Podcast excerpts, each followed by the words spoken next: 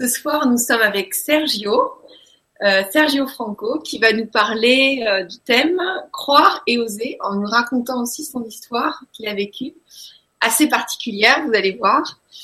Et euh, voilà, bonsoir Franco, bonsoir Sergio. Sergio, ouais. bonsoir Gwen, bonsoir les auditeurs. Merci de me donner la possibilité de partager ça avec vous ce soir, Gwenoline. C'est avec joie, c'est avec joie.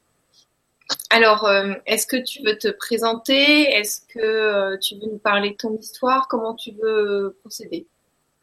Écoutez, oui, volontiers, je me présente. Donc, bah, comme elle l'a dit, Sergio Franco. Donc, euh, j'ai 43 ans, j'habite en Suisse, entre Lausanne et Genève. ça fait à présent une dizaine d'années que j'habite en Suisse et je suis originaire de Paris. ça arrive. Donc euh, voilà, je suis pas parti pour cacher euh, de l'argent, mais simplement par amour. Donc euh, voilà, j'ai eu la chance d'avoir une vie heureuse en France, où j'étais dans le milieu de l'événementiel et de la communication et de la publicité. Et puis bah, un jour, mon cœur m'a guidé vers la Suisse, où j'ai j'ai trouvé l'amour. Et puis depuis lors, je me suis installé, mais j'ai encore mon cœur qui balance pour la France. Donc, euh, si je suis là ce soir, c'est pour partager mon histoire personnelle qui a commencé le 16 janvier 2011. Donc, euh, à l'époque, euh, bah, j'avais une, une, activité pérenne en tant que marchand de vin. J'étais indépendant. j'avais un petit peu de temps à consacrer à des personnes qui avaient une mobilité réduite. Et j'avais pour passion les chevaux, donc j'avais mes propres écuries. Mais euh, à côté de ça, j'avais quand même du temps à accorder à des personnes qui en avaient le besoin et je ressentais surtout euh, la nécessité. Et euh, le hasard a fait que j'ai une personne qui était pensionnaire dans mes écuries, qui travaillait dans une entreprise en Suisse, près de Lausanne, qui, qui transporte, je vais pas la nommer ce soir, hein, j'entends, mais qui transportait les, les personnes à mobilité réduite. Et j'ai incorporé cette team pendant près d'un an et demi. Et euh, en début de l'année 2011, euh, j'ai eu euh, un matin très très tôt un petit accrochage avec un, un véhicule loisir, donc une personne qui m'a percuté et on a fait un constat, il n'y a pas eu de, de gravité aucune, tout s'est bien passé. Le patient dans le véhicule n'a pas été touché, moi non plus, du moins je croyais. Et euh, j'ai continué ma journée comme euh, comme elle avait commandé, commencé, puis j'ai continué à transporter les personnes à mobilité réduite dans leur lieu de travail, pour certains à l'école et pour d'autres euh, à des soins. Et euh, ça, c'était un lundi matin. Et euh, la semaine s'est déroulée et arrivé le week-end, j'ai commencé à avoir des des douleurs au bas du dos. Donc j'avais bien conscience que ce petit accrochage avec le véhicule de travail avait eu quelques peu des, euh, des, conséquences sur le bas du dos, mais euh, en aucun cas je pouvais imaginer que j'avais pu avoir des lésions ou, ou, des choses de ce type. Donc, bah voilà, le week-end s'est déroulé. C'est le week-end de mon anniversaire. On est début janvier et on est le 9 janvier 2011. Et puis, je me sens vraiment pas bien. J'ai vraiment des, douleurs bas du dos, et le premier réflexe, comme tout à chacun, ben j'ai euh, pris une crème, euh, bah, tu sais, euh, les crèmes qu'on trouve dans toutes les pharmacies euh, d'appartements, quoi, le truc qui est censé chauffer, voilà. Et puis bon, ça a eu aucun effet. Bah, j'ai eu j'ai eu un week-end un peu difficile et puis voilà. Et le lundi matin, je suis retourné travailler. Et la première personne que j'ai eue le lundi matin, c'était un médecin qui, euh, qui euh, était à mobilité réduite, lui-même a été blessé euh, euh, par le, corps hospitalier. Et c'est un grand nom en médecine du sport et aujourd'hui il est reconnu en Suisse en tant que grand pédiatre. Pareil, je ne vais pas le nommer, mais c'est un nom, un nom important ici en Suisse. Et puis, bon, il a vu que j'avais du mal à attacher sa chaise dans le bus, parce que ce qui est évident quand on transporte des personnes à mobilité réduite qui sont en chaise roulante, si on n'attache pas le fauteuil, ben, premier virage, euh, le fauteuil il est loin et puis le patient avec. Et là, ben, euh, ce qui s'est passé, c'est qu'il a constaté que j'avais du mal à attacher le siège. Et puis il m'a demandé ce qui se passait. Je lui ai dit, ben voilà, j'ai un petit peu mal au dos. Et, euh, et je lui ai raconté que j'avais eu un accrochage la semaine d'avant. Et il a insisté pour téléphoner à ma centrale et que je vois immédiatement le médecin qui, qui le traite. Enfin, c'est pas un médecin pour être précis, c'est ni un thérapeute. Je pourrais pas le définir au jour d'aujourd'hui.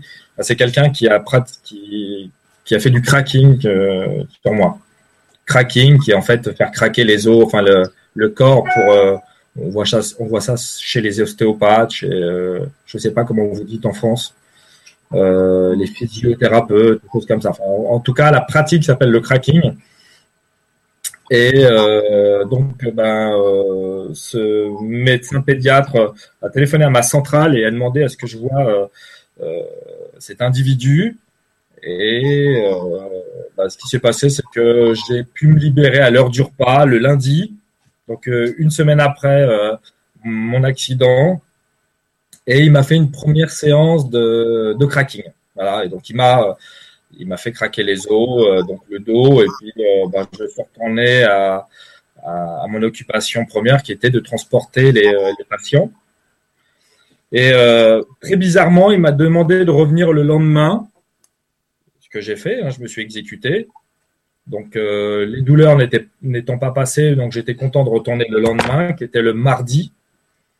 Et il a pratiqué les mêmes euh, types de, de pratiques, donc du cracking. Le mercredi, il m'a laissé tranquille et il m'a demandé de revenir le jeudi matin.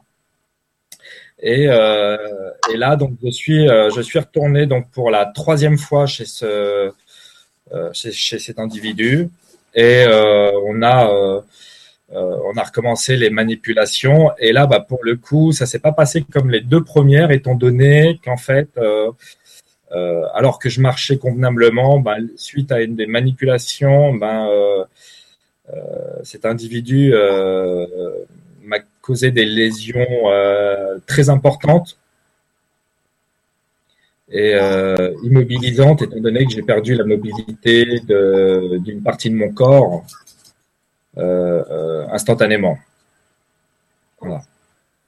Donc euh, les, parties en question sont la tête du col du fémur. Alors je, je suppose qu'il y a des gens qui doivent se demander comment on peut détruire et créer des lésions aussi importantes sur un os, mais voilà. On se pose encore. Il y a Alain Go qui dit un éthiopathe, ça s'appelle chez lui. Voilà. Donc euh, voilà, donc il, m'a causé des lésions importantes sur la tête du col du fémur, qui à l'issue a dû être redessiné. Euh, et il a créé aussi des lésions très importantes sur un muscle que je méconnaissais, enfin je dirais même que je ne connaissais pas du tout, qui s'appelle le psoas.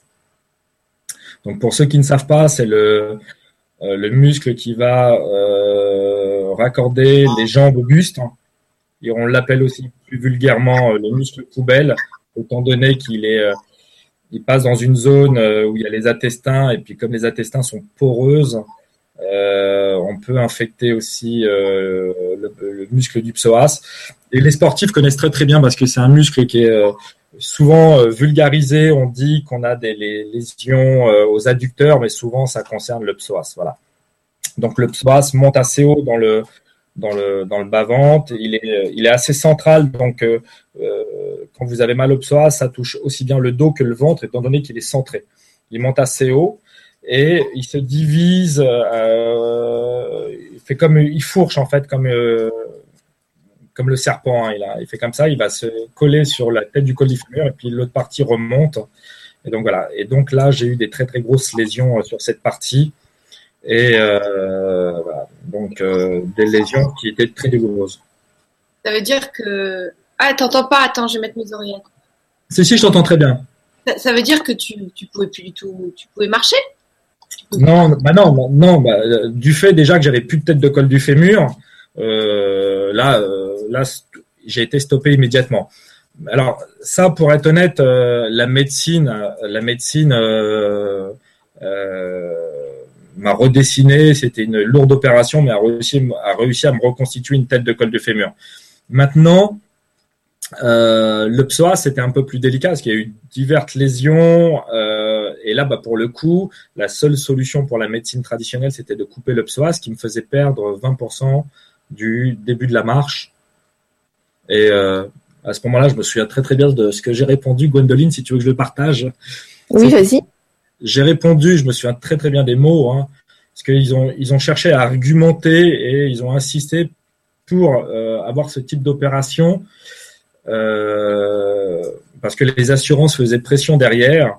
Et on m'a dit, ça sera qu'une petite incision sur une cicatrice déjà existante et vous allez perdre que le 20% de la marche. Voilà les mots, vous allez perdre que le 20% de la marche.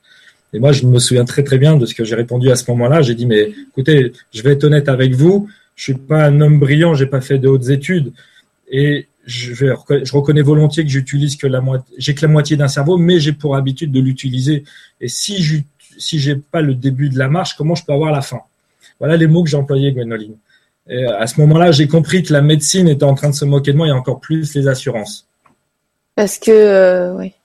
Parce qu'en fait, on voulait directement me couper le muscle parce que ce muscle causait des, des désagréments qui ne pouvaient plus permettre une, pour eux une évolution, euh, étant donné que ce muscle causait des, des charges électriques euh, violentes sur, euh, sur mon corps. Mais je vais y revenir après. Enfin, c'était assez indélicat. Donc pour eux, tu pouvais marcher? Non, je pouvais pas marcher parce que ce muscle, en fait. Non, mais je veux dire, s'ils envisageaient que tu pouvais remarcher. Alors voilà, c'est-à-dire que pour eux, si je coupais ce muscle, il y avait une possibilité de remarcher. Et euh, euh, ce qui se passe, c'est qu'en fait, euh, bah moi j'ai refusé en fait qu'on me coupe ce muscle. Donc ça a généré des très, des très très grosses lésions, enfin des, des, pas des lésions, excusez-moi, des, des séquelles assez graves parce que j'avais des courants électriques qui me couraient le long de la jambe suite à mon psoas. Donc donc je ne pouvais pas évoluer étant donné que je pouvais pas être manipulé euh, par d'autres médecins, etc. J'avais en permanence H24 des, des, des, crises assez violentes, qui d'ailleurs étaient tellement violentes, me faisaient perdre connaissance. Voilà. Donc il y avait, il y a ça, il y a les sacroiliacs qui ont été touchés aussi, donc le bas du dos, et euh, une déchirure aussi au niveau du labrum. Voilà. Donc ça, c'est pas trop grave dans l'absolu. On peut, on peut vivre correctement et ça m'aurait pas de toute façon empêché de marcher. Euh, mais là où ça s'est compliqué, c'est que j'ai été emmené aux urgences et euh, j'ai eu des radios. Sur les radios, euh, une clinique privée de renom sur Lausanne n'a pas vu les lésions. Ils m'ont fait passer un IRM, idem, ils n'ont pas vu, ils n'ont pas vu les lésions. et je vais vous dire tout de suite pourquoi, parce qu'ils ont oublié de mettre les colorants de contraste. donc ils n'ont pas pu voir les lésions. Et euh, ils m'ont laissé comme ça euh, cinq mois. Donc ça s'est passé au mois de janvier l'accident et euh, ils m'ont laissé comme ça cinq mois où malheureusement bah euh, on m'a ramené à la maison tant se faire que peu et je suis resté euh, alité pendant toute cette période à perdre toute ma masse musculaire. Donc tu étais en fauteuil roulant? Non, non, non. Euh, on m'a transporté. C'est des amis qui sont venus me chercher. Euh, je travaillais dans une compagnie euh, qui transportait les. les Mais tu marchais ou donc tu, tu marchais pas? pas. Dès le départ, j'ai pu réussir à marcher. Donc c'est pour ça que je disais, j'ai bien précisé j'étais alité et c'est pour ça que je te précisais que j'ai perdu ma masse musculaire. Étant donné que la médecine traditionnelle n'avait rien vu, donc il n'y a aucun droit qui s'est mis en place en fait. Et euh, j'ai tant se faire que peu prolongé euh, les arrêts de travail avec mon médecin généraliste. Et là, les assurances ont commencé à taper du poing sur la table. Et puis euh, il s'est avéré que j'étais licencié de la société euh, pour laquelle j'ai travaillé en tant que chauffeur pour les personnes à mobilité, réduite, parce qu'étant donné que je n'avais rien, ils comprenaient pas pourquoi je m'arrêtais. Quoi. Et euh, ma société euh, de marchand de vin, bah, j'arrivais pas à la faire tourner étant donné que j'étais alité. Donc là, j'étais vraiment en perdition totale et mentalement, ça allait vraiment pas bien. J'étais au, fond du gouffre et euh, j'avais que ma mon ami de l'époque qui euh, qui m'aidait, qui m'aidait. Donc pendant cinq mois, s'est retrouvé avec un, un homme impotent euh, dans une chambre sur un lit pendant cinq mois. Et après quelques mois passés comme ça, on arrive gentiment euh, euh, au cinquième mois et puis euh, je me suis fait transporter chez mon généraliste pour renouveler un, arrêt de travail. Et là, il m'a dit clairement que les assurances faisaient pression et qu'il fallait qu'on arrête de renouveler les arrêts de travail. Et il m'a donné, euh, il m'a dit qu'il me faisait confiance et il m'a donné le numéro de d'un d'un médecin de renom en Suisse euh, dans une clinique privée. Il m'a donné le numéro de téléphone. Et je me suis empressé d'appeler ce médecin et euh, je suis tombé sur cette euh, secrétaire que j'oublierai jamais, jamais, jamais, parce que cette femme m'a tout simplement euh, a changé, elle a donné un sens à ma vie à ce moment-là. Euh, quand euh, j'ai eu cette secrétaire au téléphone, je lui ai expliqué que j'avais euh, eu ce numéro par un généraliste qui me recommandait ce médecin de renom parce que j'avais un problème mais que personne ne savait ce que j'avais. Et là, elle m'a répondu un petit peu dépité et elle m'a dit que bah, c'était huit mois d'attente. Donc vous vous doutez bien que là, je me suis mis à hurler de tristesse, de, désarroi. Je me suis mis à pleurer et puis euh, j'arrivais plus à retenir mes larmes. Et là, j'ai commencé à lui expliquer que, que, que je souffrais, qu'il fallait que ce médecin me rencontre. Et euh, elle, a, elle a senti mon désarroi, ma souffrance, et elle a eu l'intelligence et la délicatesse de me proposer de me que quelqu'un puisse euh, emmener mon dossier médical au cabinet et qu'elle euh, elle mettrait ça sur le, le bureau du, du médecin et que s'il y avait une urgence, voilà, pour répéter ces mots, il prendrait le soin de me téléphoner. Donc voilà, je me suis débrouillé, j'ai demandé à une amie de déposer mon dossier.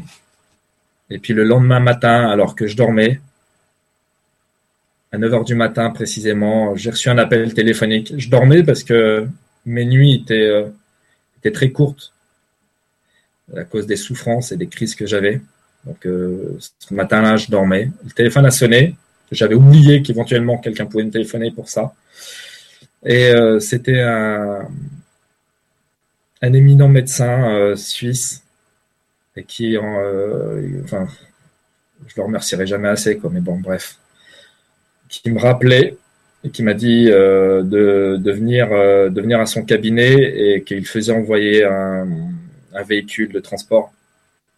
On est venu me chercher à mon domicile et j'ai rencontré euh, dans la matinée euh, ce médecin. D'abord, je suis passé faire un IRM. Cette fois-ci, ils ont mis un colorant de contraste. Et puis, euh, en début d'après-midi, je voyais ce médecin. Et là, il m'a sorti un proverbe. Alors, tu m'en voudras pas, Gwénoline. Dans l'état où j'étais de souffrance et de joie et de tristesse, j'ai pas, pas retenu le proverbe. C'est un proverbe allemand et je parle pas l'allemand.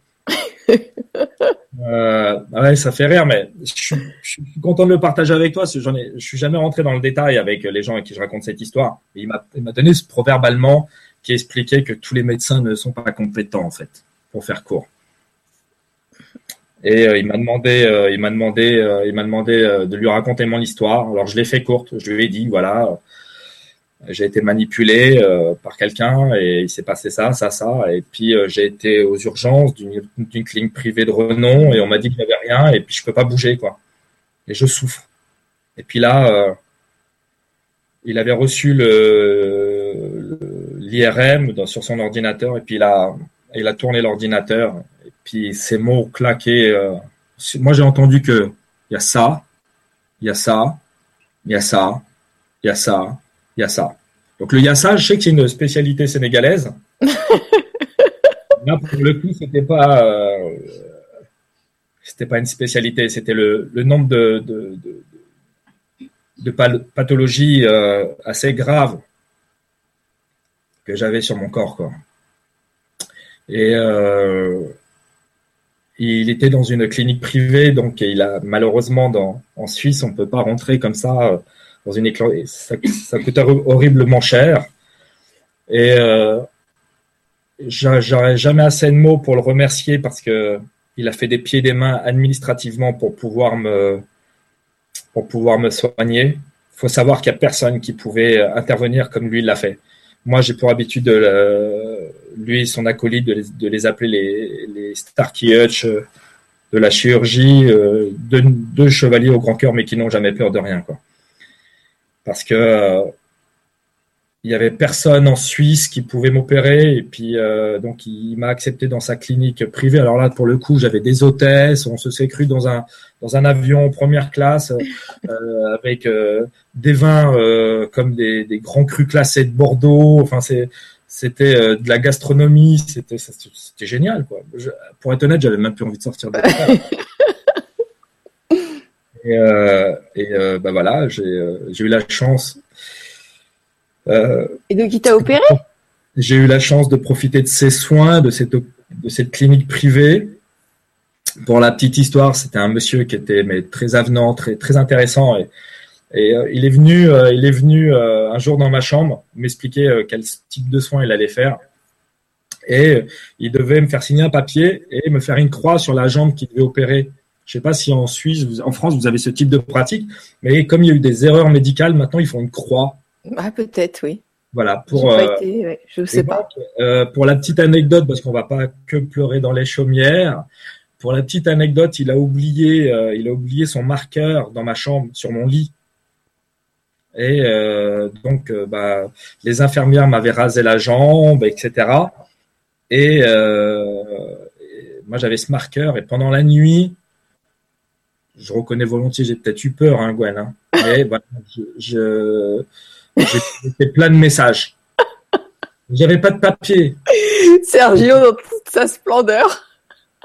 J'ai rien trouvé de mieux que de communiquer, communier, communiquer avec lui. Donc un gros, un gros marqueur énorme. Et puis j'ai écrit plein de choses, tout ce qui me passait par la tête. je Sur ta jambe? J'ai écrit sur ma jambe avec le marqueur. C'est incroyable. Voilà. Et, euh, et donc le matin, euh, bah et voilà, vous savez, ils font comme un, tout en camon, ils, ils, ils font de toi une petite papillote, tu vois. euh, et puis ils emmènent le brancard. Et puis euh, je suis arrivé euh, au bloc. Et euh, et là, euh, et là quand ils m'ont, quand ils ont déballé la marchandise, le cadeau de Noël, euh, bah voilà, bah moi tout dans ma splendeur, tu me connais Gwen. Et euh, bah voilà, ils ont trouvé ma, ma, ma jambe écrite de partout. Mais c'était spontané, je, je, je, je me devais de, de, de, de leur dire ce que j'avais sur le cœur. Quoi. Et, euh, et ils l'ont bien pris. Ils l'ont bien pris, ça leur a pris un temps fou pour, pour tout nettoyer, pour euh, désinfecter, etc. Mais ils ont volontiers reconnu que c'était la première fois que quelqu'un leur faisait ça. Ça, c'était le côté euh, humoristique, anecdotique de la une chose. clinique privée en Suisse. Enfin, je sais pas, bref, en gastronomie et tout ça, avec des vins, euh, Voilà. on s'attend pas à voir ça. Voilà, écoute, et non, mais honnête. Et puis euh, j'avais euh, j'avais trois hôtesses pour moi tout seul dans ma chambre. Quoi, c'était c'est vraiment c'est une expérience. Si un jour vous avez un petit peu d'argent à placer, n'hésitez pas à venir. Venez vous faire opérer en Suisse, c'est top. Donc euh, donc voilà, l'opération s'est très très bien passée. Vraiment, j'ai j'ai la chance d'avoir dans mon malheur, j'ai eu la chance d'avoir un des meilleurs chirurgiens au monde. D'ailleurs, ils sont tous là-bas. hein si un jour, euh, et ça je le partage pour les auditeurs, je ne sais pas si parmi les auditeurs, vous connaissez ou peut-être vous-même, vous avez euh, une pathologie chronique et, et en, en France ou dans un pays francophone, je sais pas si tu as entendu dans les, tous les pays francophones, si on, on, on vous dit qu'on ne peut pas opérer, on ne sait pas faire, il y a, euh, voilà, sachez qu'en Suisse, il y a les meilleurs médecins au monde. Mais toi, on t'avait dit que tu remarcherais jamais, non? Ouais, alors ouais, c'est ça, tout à fait. Mais je vais y venir, je vais y venir Ah, ouais, d'accord, excuse-moi. Là, euh, dans, dans un premier temps, si tu veux, le, le diagnostic, il n'est pas tombé.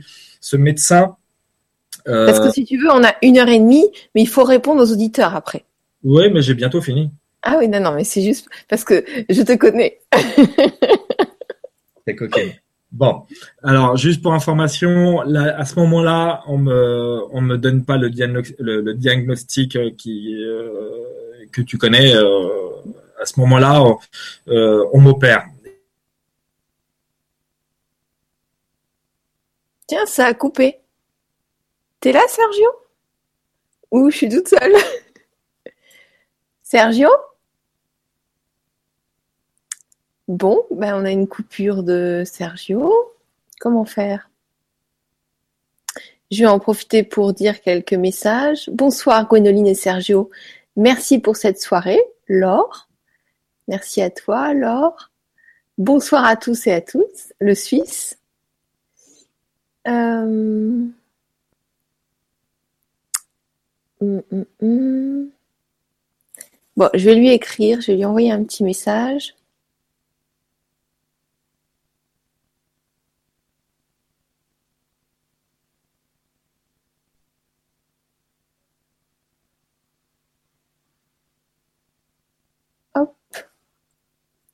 Comment faire pour que Sergio revienne? Alors, Alingo qui nous dit, qui nous dit, vu le résultat, ce ne doit pas être un éthiopathe. Je rectifie, oui, en effet. Alors, pardonnez-moi juste deux minutes. Ah bah il est, il est parti, il va revenir. Je coupe le son, je l'appelle.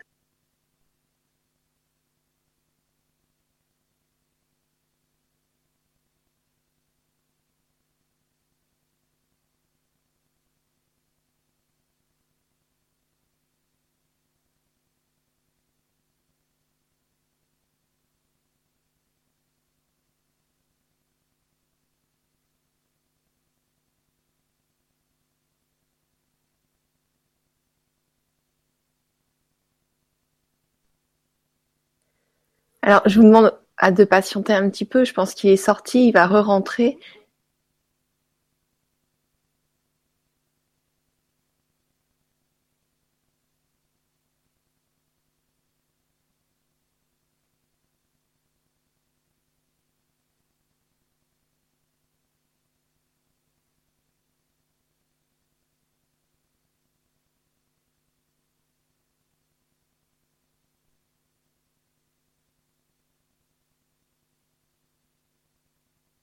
Alors, on a des petits soucis de connexion, mais dans une minute, il revient. Donc, euh, je vais en profiter pour euh, lire quelques questions. Bonsoir à tous les deux. Comment avoir une foi absolue? Merci, pensée lumineuse. Mais je pense qu'il va pouvoir euh, nous éclairer un petit peu. Mais déjà, d'avoir une foi absolue, il faut que tu sois sûr que ton ton but ou ton objectif correspondent parfaitement à tes envies profondes et pas à ceux de la société ou, ou de ta famille ou de tes proches. Et euh, je pense que Sergio va répondre tout à l'heure à la question. Je vais lui dire. Euh, je confirme la notoriété de certains médecins suisses. On m'a indiqué un professeur à Berne spécialisé dans les opérations de la hanche. Amélie Carpentier. Merci Amélie. Bonsoir à tous. Je comprends bien le ressenti physique de Sergio. Dommage qu'on ne t'ait pas conseillé un beau réflexologue un, beau réflexologue plantaire. Thérapie qui permet à ton corps de bouger par lui-même afin de rétablir l'équilibre musculaire et articulaire, entre autres. Oui, c'est vrai. Victor Lemeur. Bah oui, je t'embrasse très très fort, Victor. Je sais que toi, tu es un pro euh, dans ce domaine-là. Alors, euh, y a-t-il une recette magique pour la persévérance? Est-il possible que la peur de réussir sabote toutes les tentatives de se faire confiance? Euh, Sachez quand même, euh, donc j'ai deux ailes, euh, que derrière la peur, il y a le bonheur. Et on se sent beaucoup plus en confiance et fier de soi quand on a affronté sa peur. Et tant qu'on a peur et qu'on va se qu'on fait l'autruche et qu'on n'y va pas, elle reviendra encore plus grande et encore plus grande et encore plus grande. Donc, euh, pour être libéré, c'est euh, d'aller au devant de la peur et on verra qu'en fait, euh, c'était pas grand chose et que c'était plus dans le mental. Donc, y a-t-il une recette magique pour la persévérance? Est-il possible que la peur de réussir sabote toute tentative de se faire confiance?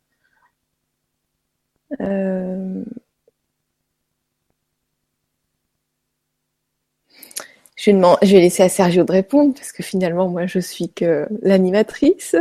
Je, lis vos questions pour euh, meubler et je réponds à ma façon aussi. Alors, Bernard qui nous dit, je suggère le verbe vouloir. Alors, il y a, un début de question. Croire renvoie à des croyances. Or, je m'efforce d'évincer toute croyance et je n'accepte de savoir que si la validation, après discernement, mes valeurs sont d'expérience, sauf, mes connaissances que me livre mon moi supérieur. Ok pour oser. Croire renvoie à des croyances. Mais oui, on s'est construit aussi sur des croyances. Tu t'efforces de d'évincer les croyances. Oui, c'est parfait, mais des fois on peut s'appuyer dessus aussi. Et je n'accepte de savoir que si validation après discernement. Mais oui, forcément, croire euh, donc euh, donc la suite. Je suggère le verbe vouloir. Donc ça c'est Bernard hein, qui nous dit ça. Cette petite question de définition posée, je souhaite à Sergio et Gwénoline une parfaite vibra et avec mes remerciements pour être ainsi au service d'autrui. Merci beaucoup Bernard. C'est vrai que de libérer ces croyances limitantes, c'est très intéressant. Euh, d'ailleurs, euh, il y a un petit exercice que je fais souvent en me baladant avec ma meilleure amie Sophie. Tiens, Sergio qui nous rappelle. Je me permets de couper le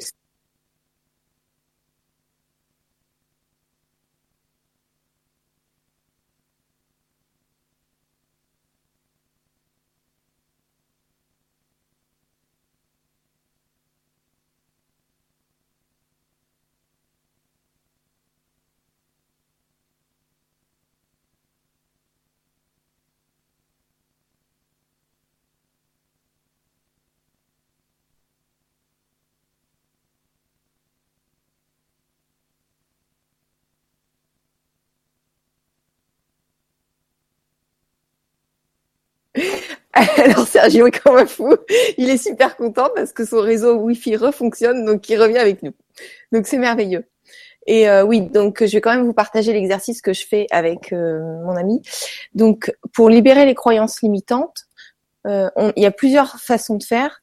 Soit on, on verbalise la croyance limitante, par exemple, je crois que je peux pas parler en public. Donc qu'est-ce que je ressens? Quand je crois que je peux pas parler en public alors, euh, je me sens ridicule, je me sens nulle. Euh, enfin, vous dites ce que vous ressentez. Et après, qu'est-ce que ça génère comme Oui. Alors, je termine juste.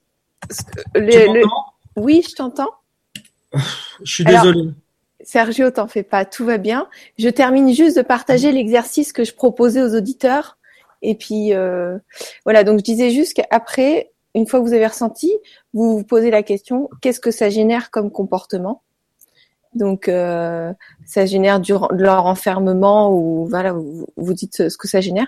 Et après, vous vous posez la croyance positive. Par exemple, parler en public, c'est facile pour moi. Et vous regardez ce que, comment vous vous ressentez avec ça et qu'est-ce que ça génère comme comportement. Voilà. Donc merci à tous d'être restés et euh, bah, merci toi à toi d'être revenu.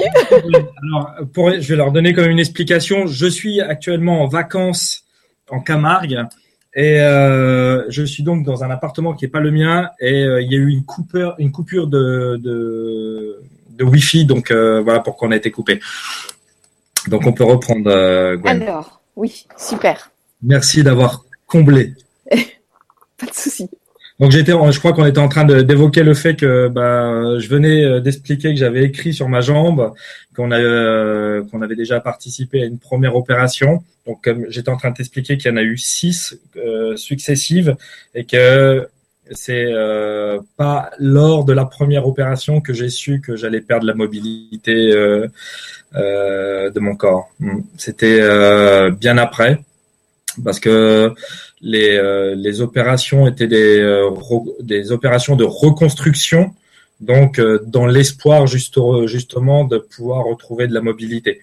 Il faut savoir que, comme je j'expliquais précédemment, aucun autre médecin dans le public n'avait les compétences pour prodiguer ce type de soins. Donc c'est comme ça que j'ai pu euh, finalement atterrir dans une clinique, euh, dans mon malheur de finir dans une clinique privée qui est pour le coup a été euh, très positif. Voilà. Donc à l'issue, ils ont tant se fait, tant se faire que peu commencé la rééducation. Et c'est à ce moment-là, après quelques mois de rééducation, et ne voyant pas d'évolution, euh, qu'ils euh, ont commencé à avoir des interrogations. Ça n'a jamais été véritablement clair, pour être honnête avec euh, toi, Gwen, pour être honnête avec vous plutôt. ça se passait mal et pour être précis, ça se dégradait. C'est-à-dire que j'avais des crises qui n'existaient pas auparavant, entre autres des, des décharges électriques extrêmement violentes et les, euh, les symptômes, euh, les symptômes que je ressentais étaient euh, pour eux totalement inconnus. C'est-à-dire que ça sortait de l'ordinaire. Et ils ne comprenaient pas. Ils donnaient quoi, donnaient quoi pour te soulager? Alors oui, on me droguait. Avant, je disais qu'on me donnait des médicaments. maintenant, avec du recul, j'ai on me droguait. Les, c'était tellement violent qu'on me On me donnait beaucoup d'antidouleurs. Et puis j'ai commencé à sombrer dans une forme de dépression, vraiment extrêmement violente. Dépression, comme je disais dans le texte de présentation, c'était les abîmes quoi. C'était, j'ai jamais, j'ai jamais accepté le, diagnostic euh, qu'on commençait à évoquer ou que moi je pressentais. Voilà.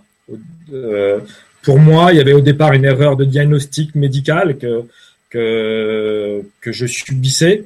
À l'issue de l'opération et des opérations, je me suis dit bah tout va revenir en ordre. Et puis après quelques mois de rééducation euh, où ça se dégradait, j'ai commencé vraiment à prendre peur et ne pas accepter la fatalité. En fait, une forme de, de peur, de, de ça dure longtemps. Voilà, c'était pas une peur de, euh, fatalisme, c'est vraiment me dire de commencer à prendre conscience que le diagnostic qu'un médecin pouvait évoquer n'était pas forcément parole d'évangile.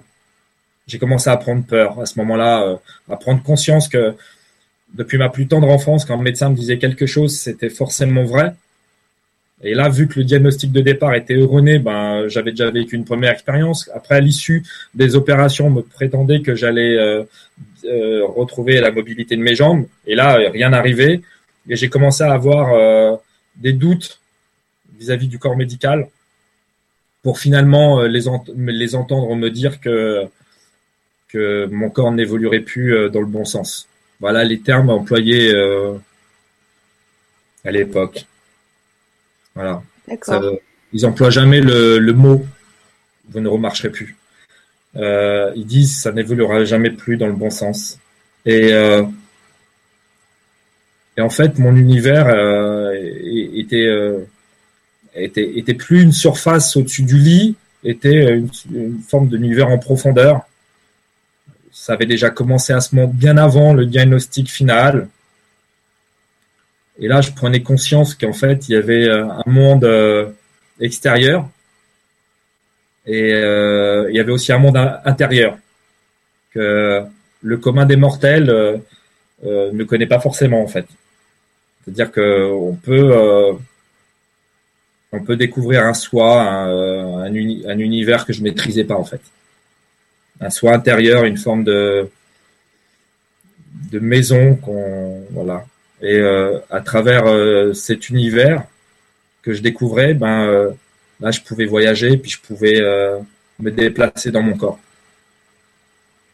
et prendre conscience de mes de mes lésions et voilà, c'était une nouvelle forme de de communication avec moi-même que j'ignorais auparavant, que je gardais secret que je partageais pas avec euh, le corps médical. Euh, très surprenant pour, pour être euh, honnête. ce qui est venu se rajouter dans cette, dans cette, dans cette pénible aventure, c'est aussi que ma, ma partenaire de l'époque, ne supportant pas le handicap, me quitte sur euh, mon lit d'hôpital euh, le lendemain de l'opération, de la dernière opération. Et euh, j'avais des écuries, j'avais j'avais des chevaux et elle est venue m'annoncer que qu'elle partait avec les chevaux. Et donc ça c'est venu péniblement se rajouter au calvaire à laquelle j'étais en train de de vivre. Et à ce moment-là, je l'ai vraiment vécu comme une tragédie vraiment horrible. Et euh, je remercie d'ailleurs, j'en profite de remercier à ce moment-là euh, Caril Valoton, que tu connais bien, et Patrick de Cipibus, que je sais que vous avez déjà euh, entendu dans la Vibra conférence, parce que à ce moment-là, j'ai généré une pathologie très bizarre. C'est que je me suis fâché avec 50% de la planète, étant donné que j'en ai voulu à, à, la jante féminine. Donc, euh, toutes ces années euh, d'hospitalisation, euh, ben voilà, je, étant donné que ma femme m'avait quitté sur mon lit d'hôpital, j'avais, j'avais, j'avais une haine viscérale vis-à-vis de la jante féminine et c'est Patrick de Sipubus et Carrie Valenton, surtout Carrie Valenton qui a beaucoup œuvré, mais c'est lors de leur séminaire Marche sur le feu, euh, les secrets de l'inconscient, les choses comme ça. Pour avoir confiance en soi, oui, oser. Mm. Voilà, et c'est là que j'ai renoué avec vous, les femmes. Donc, youpi euh, donc voilà, euh, les six opérations ont eu lieu. Je dois sortir euh, de cette clinique privée. je vais vraiment pas bien, psychologiquement et physiquement, bien entendu. les opérations n'ont pas donné le tour comme moi je l'entendais. Par contre, le corps médical, eux, ils étaient contents. Ils avaient redessiné, réparé ce qui était réparable. Pour eux, ils avaient fait leur job. Et euh, à ce moment-là, bon, il décide unanimement de me mettre dans ce qu'on appelle un hôpital de réhabilitation. Donc pour ceux qui savent pas, c'est un hôpital qui va. Euh, on en a un en France, en l'occurrence comme Trapp, c'est là où il y a les, tous les grands accidentés de la route, des choses comme ça, les, accidentés euh, du travail. Et là, je suis resté euh, dans cet hôpital pour euh, voilà pour me enfin pour recevoir de la rééducation en permanence autrement que par ce qu'on appelle. Euh, j'ai oublié le nom. Enfin, comme je pouvais pas me déplacer, je pouvais pas aller chez un kiné, donc bah forcément, on me mettait dans un hôpital où il y avait que ça, quoi. Donc, euh, bah, je suis resté 13 mois à Gwendoline. je sais que tu le sais déjà, mais je suis resté 13 mois dans cet hôpital de réhabilitation. Et là, le diagnostic, il était clair. Le diagnostic, il était que je ne remarcherais plus. Et j'étais ici juste pour me euh, retrouver un, confort, et puis de, de, me de tant se faire que peu, de, de, redonner un petit peu de mobilité, mais voilà, que je garderai euh, des très très lourdes séquelles. Et à ce moment-là, il était très très clair, Gwenoline, que euh, pour moi, euh, je n'avais plus confiance au corps médical. Et ce qui était encore plus clair dans ma tête, c'est que je rejouerai avec mon fils au foot. Voilà, et si je suis là ce soir, c'est que mon, mon histoire, mon aventure, elle commence à ce moment quand je rentre dans cet hôpital de réhabilitation. Je décide de prendre les choses en main, mais moi seul. Et euh, je fais un très, très, très gros travail intérieur. Et euh, bah, j'abdique pas, quoi. C'est-à-dire que euh, je me suis, euh, j'ai eu un objectif euh, voilà, j'ai vu une cible. En fait, je voyais même pas la cible, je voyais que le cœur de la cible. Et pour moi, ce qui était clair, euh, c'était que j'allais rejouer au football avec mon fils. Euh, et le message que. Tu avais un pourquoi très fort. Tu avais, défini un pourquoi. Voilà, mon pourquoi, c'était mon fils, parce que je suis intimement convaincu que probablement que d'employer le, mot je vais remarcher, je, je n'aurait jamais été assez fort pour moi. Il fallait que je savais pas, je savais ce que j'allais endurer, elle allait être long, difficile, et il fallait que je trouve une motivation très grande. Et il n'y avait rien de plus, rien de plus fort que mon fils. Il n'y rien de plus fort. Il était clair que j'en avais qu'un et que je voulais pas lui offrir euh, la possibilité de vivre avec un père euh, impotent et à mobilité réduite. Quoi. Donc, euh, j'ai été chercher ça au fond de moi. C'est quelque chose qui se trouve dans, dans chacun de nous. C'est une force qu'on doit aller chercher. C'est au-delà du pourquoi. C'est une prise de conscience importante qui se fait pas en un jour ni une nuit. C'est une épreuve de la vie que malheureusement on doit euh, souvent passer par des épreuves comme la mienne pour euh, une multitude de souffrances et d'épreuves qui ont fait que j'ai trouvé cette force intérieure pour, euh, pour me donner un but, pour me donner un objectif. Et il n'y a qu'à ce moment-là, malheureusement, que j'ai pris conscience que je croyais encore au Père Noël et quelle allait devenir ma devise croire et oser. À chacun de vous qui m'écoutez ce soir, et à chacun de vous qui, qui pensait que on, arrive à, obtenir nos objectifs ou que pour pour ceux qui pensent que c'est clair. J'étais quelqu'un qui était chef d'entreprise, qui a toujours eu des buts et qui pensait qu'il réalisait ses, ses, objectifs.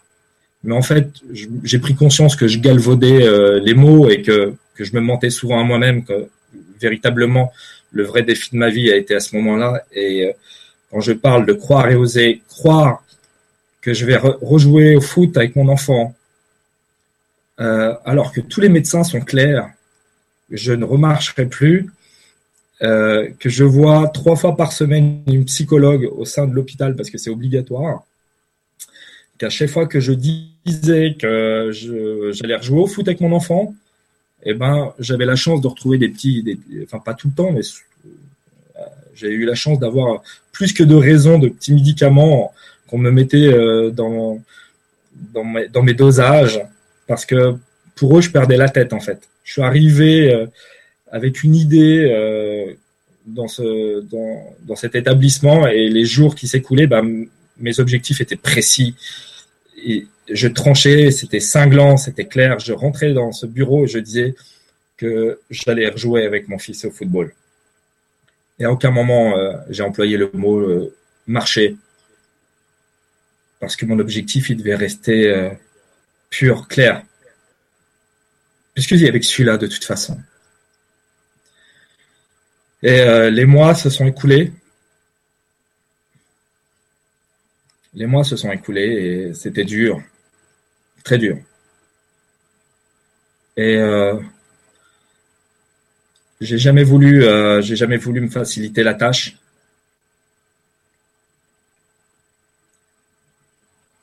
pour pas tomber sous une forme de confort. Entre autres, la première décision que j'ai dû prendre très très vite, c'est de refuser la chaise. La chaise roulante, pour être précis. Ça, c'était mon premier objectif, qui m'a causé beaucoup de désarroi et de désaccord avec euh, l'établissement qui me recevait. Et euh, j'ai refusé toute assistance. Merci j'ai refusé euh, toute assistance euh, des infirmières ou des euh, ou, qui que ce soit, si ce n'est que des médecins qui venaient tous les lundis me donner mes diagnostics. Mais voilà, j'avais tous les jours, j'avais un programme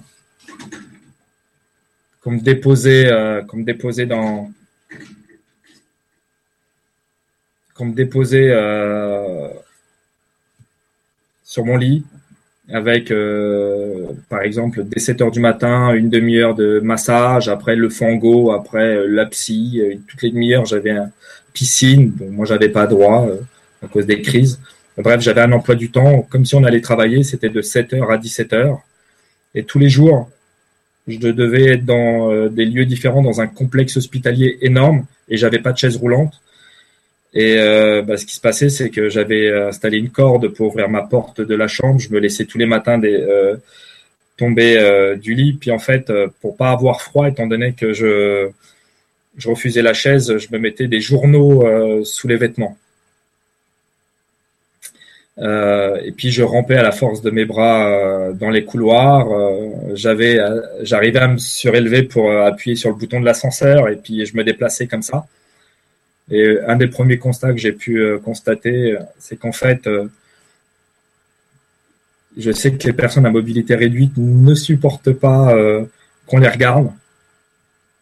Moi, ce que j'ai pu constater, c'est que les personnes à mobilité réduite regardent ceux qui refusent la chaise roulante. Voilà. Et ça a été comme ça pendant 13 mois j'ai dû me déplacer où j'arrive en retard à, des euh, à mes séances parce que c'était très grand. Par, par moments, euh, j'avais des crises. Les infirmières arrivaient avec les, euh, les fauteuils. Et je me débattais, je voulais pas monter dedans. Je les mordais. Il est, il est arrivé à plusieurs reprises que des infirmières me mettent des claques ou me maltraitent. J'ai pas toujours été super sympa. Je le reconnais volontiers. pour moi, c'était clair. Ouais, tu étais déterminé, quoi. C'était clair, je ne voulais pas être dans la chaise.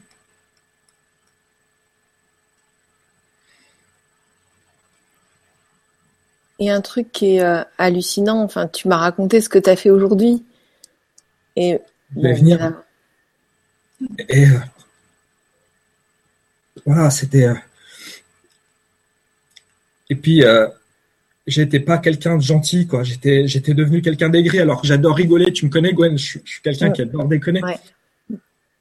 Je prends, je prends pas souvent les choses au sérieux. Je prends souvent les choses avec légèreté. Je me, voilà, j'aime bien la déconne, quoi. Et j'étais devenu quelqu'un d'aigri. Puis euh, les gens qui étaient dans ce complexe, comme on est des longs séjours, le week-end tout le monde devait rentrer. Puis euh, moi, étant donné que mon ami de l'époque m'avait m'avait quitté, bah, j'avais plus plus d'endroit où aller. Puis j'avais personne pour s'occuper de moi. Je pouvais pas conduire de voiture, euh, voilà. Donc bah, je restais dans ce dans cet hôpital pendant tout le week-end. On était des fois deux, trois. Des fois, j'étais tout seul dans, dans, un truc qui devait faire je sais pas combien d'hectares, quoi.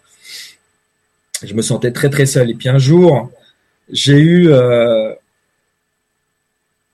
j'ai eu une rencontre que je veux qualifier euh, déterminante, heureuse.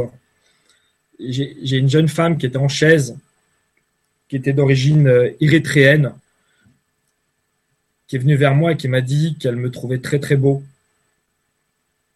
et euh, que c'était surprenant comment je pouvais changer de couleur. Alors je la regardais, puis comme je vous l'ai expliqué précédemment, moi j'avais une haine viscérale vis-à-vis des femmes. Donc là, c'était pas euh, la bonne carte à jouer avec moi, euh, elle m'a dit qu'elle me trouvait très très beau et que je changeais de couleur et euh, euh, je l'ai écouté. On a mangé ensemble et elle m'a raconté son histoire. Et son histoire m'a beaucoup touché parce que ça a été déterminant pour mon avenir.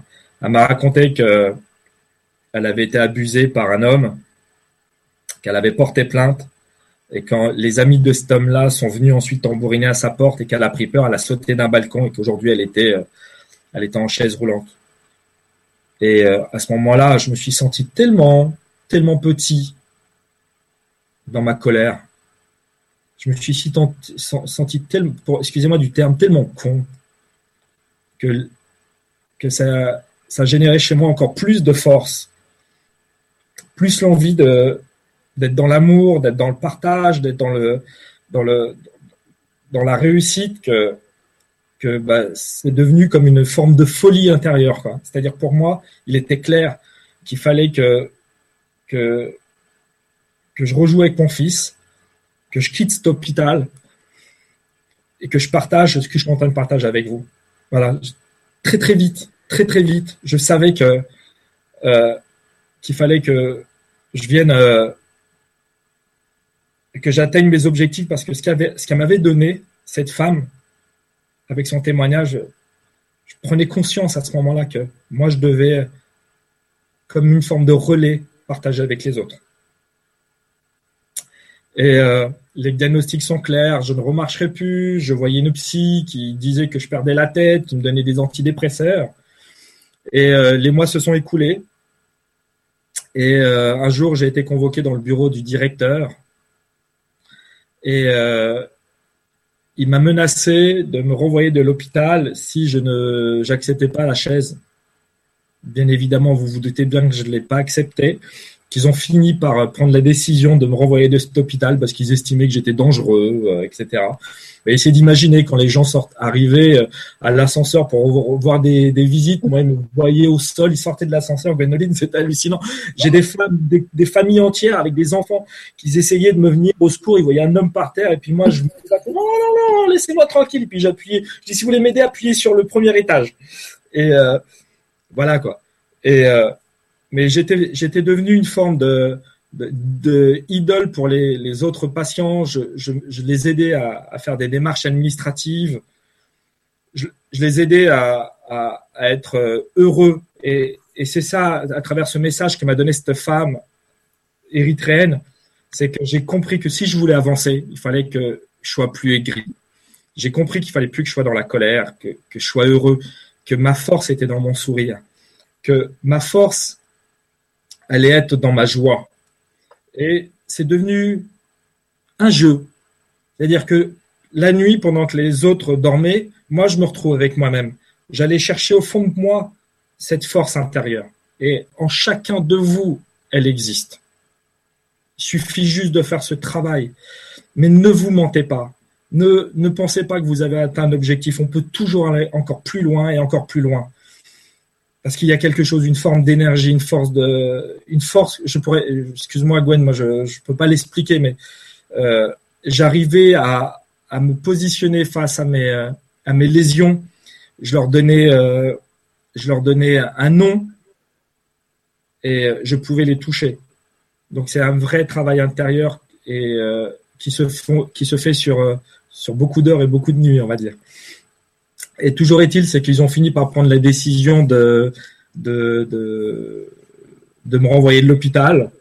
Ils m'ont donné une deadline et puis bah là, ça a encore amplifié ma ma soif d'objectif, de, de rejouer avec mon fils et puis euh, et puis euh, ben Sergio, juste dit, on a encore 30 minutes et après, il faut qu'on réponde aux questions.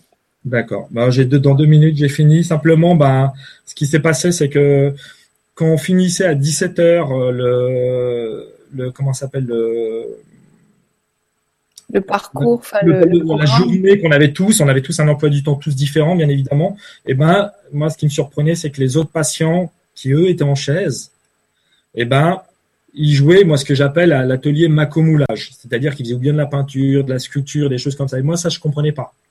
Pour moi, mon objectif, il était clair. Il était précis. C'était, je voulais jouer au foot avec mon fils. Donc, j'avais pas le temps de boire des cafés. J'avais en tout cas pas le temps de faire de la peinture et encore moins à jouer au Monopoly. Donc, euh, donc euh, voilà. Et moi, je restais jusqu'à euh, très très tard le soir au bar parallèle, les choses comme ça. Et puis là, j'ai commencé à m'apercevoir qu'il y avait des améliorations j'ai commencé à ressentir des choses. Et c'est sous forme énergétique, c'est une forme qui, qui est, qui, est, différente de ce que je pouvais connaître, mais j'ai commencé à sentir des, des, des choses en moi. J'ai commencé à, sortir, à sentir mon aura croître, euh, une forme d'énergie euh, incompréhensible qui, qui, qui, qui, était en train de me gagner. Et la progression a été très très rapide. Très très très rapide. Je crois qu'en 15 jours, je, je faisais, je faisais des, des progrès inconsidérés par rapport à ce que j'avais vécu auparavant.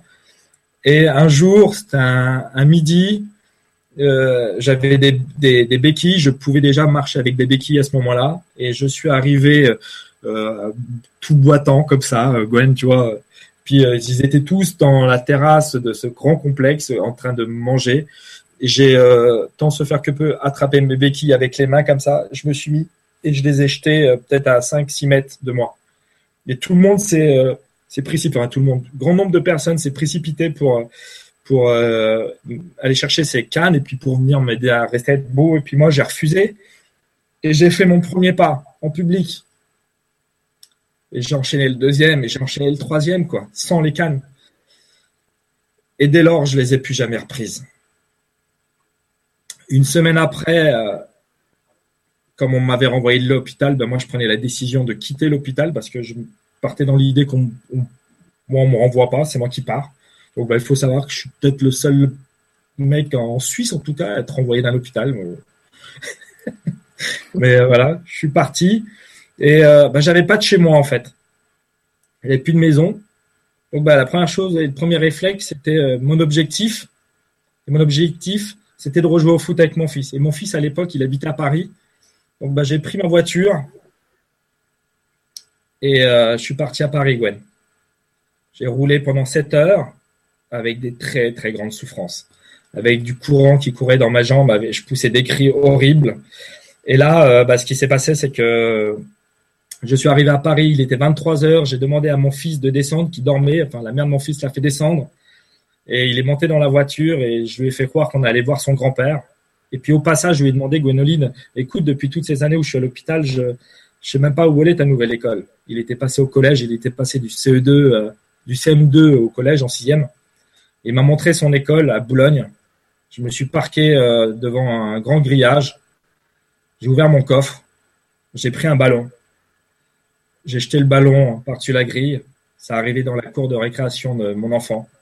On a monté la grille et on a été jouer au foot à minuit, ensemble, tous les deux. Voilà. Ce que je peux partager avec vous, n'abandonnez jamais. Jamais. Comme je l'ai expliqué dans le texte que je vous ai envoyé, il n'y a pas d'échec. Il n'y a que des gens qui abandonnent. Jamais, jamais, quel que soit le temps que ça doit prendre, n'abandonnez pas. Ma plus grande satisfaction, c'est d'aller voir les médecins qui disaient que je ne remarcherais plus.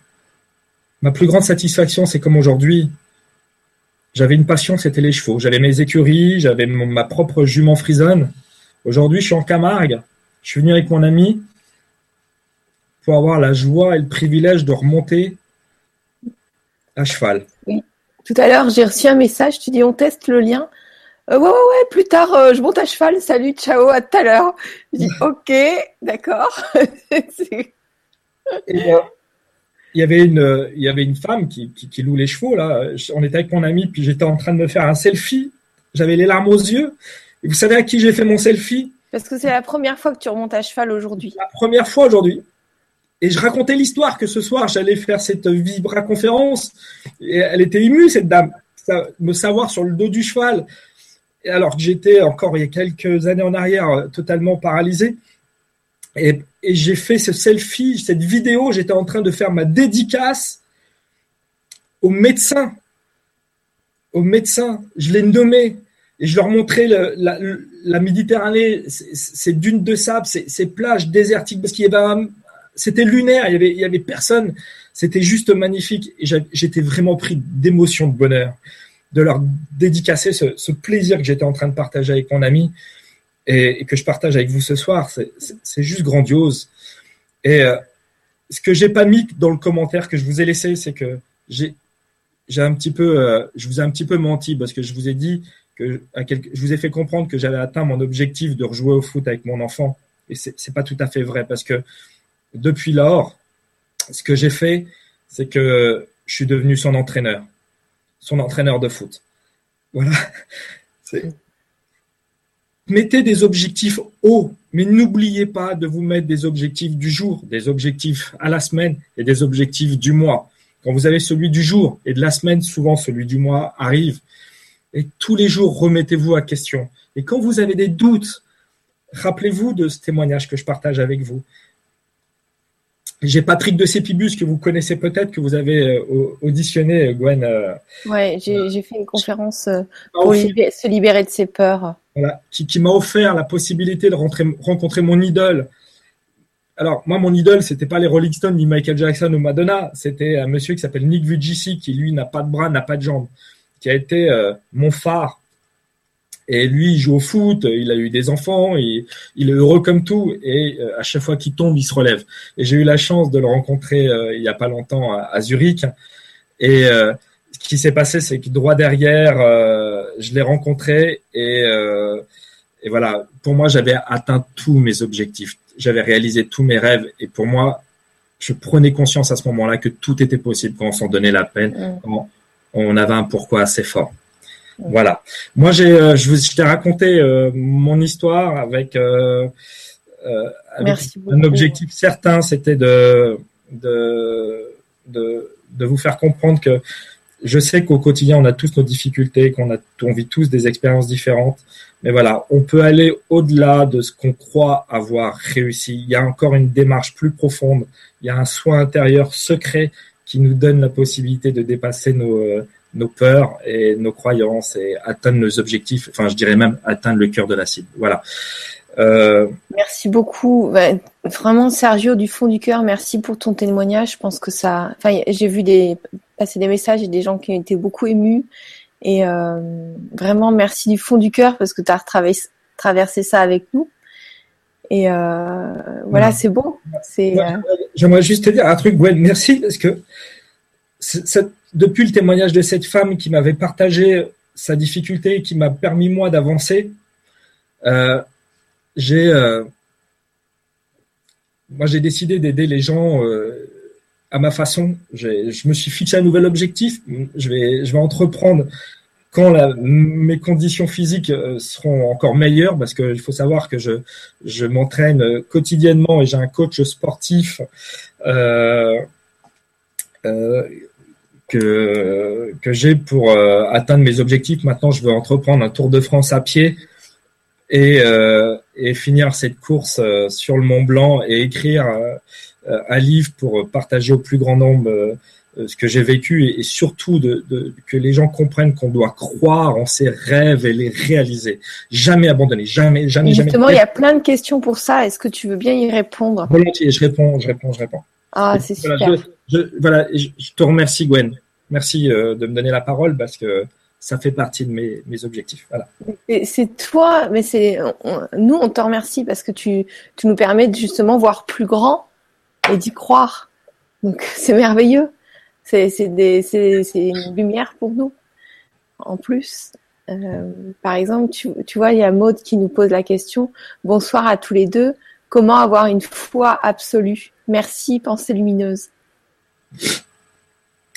Comment avoir une foi absolue? Euh, Je crois que c'est ce que j'ai voulu euh, témoigner tout à l'heure. À mon grand désarroi, malheureusement, j'ai fait l'amer constat que j'ai dû passer par cette épreuve pour prendre conscience que euh, qu'il faut par moment vivre des expériences euh, qui nous font toucher les, bas-fonds pour avoir une foi absolue. Et mon message aujourd'hui, c'est que on n'est pas obligé d'attendre de vivre une expérience comme la mienne. Moi, j'ai pris conscience par la suite et aujourd'hui, ce que j'ai vécu, je l'applique à mon quotidien dans tout, dans les affaires, dans mes relations amoureuses, dans dans tout ce que j'entreprends. C'est-à-dire, tu appliques ça comment? Ben, Je l'applique dans, euh, dans. Mais concrètement, tu as des exercices, tu as des, as des façons de fonctionner qui peuvent aider les auditeurs? Ben, je n'ai, J'élimine les peurs. J'élimine les peurs. Je, je... Mais tu les élimines comment? En, en, les regardant? En... Ben, en fait, je visualise, je, je visualise un objectif, hein. je le sens, et ça, ça vous prend là, je ne sais pas si on me voit, c'est dans le plexus solaire.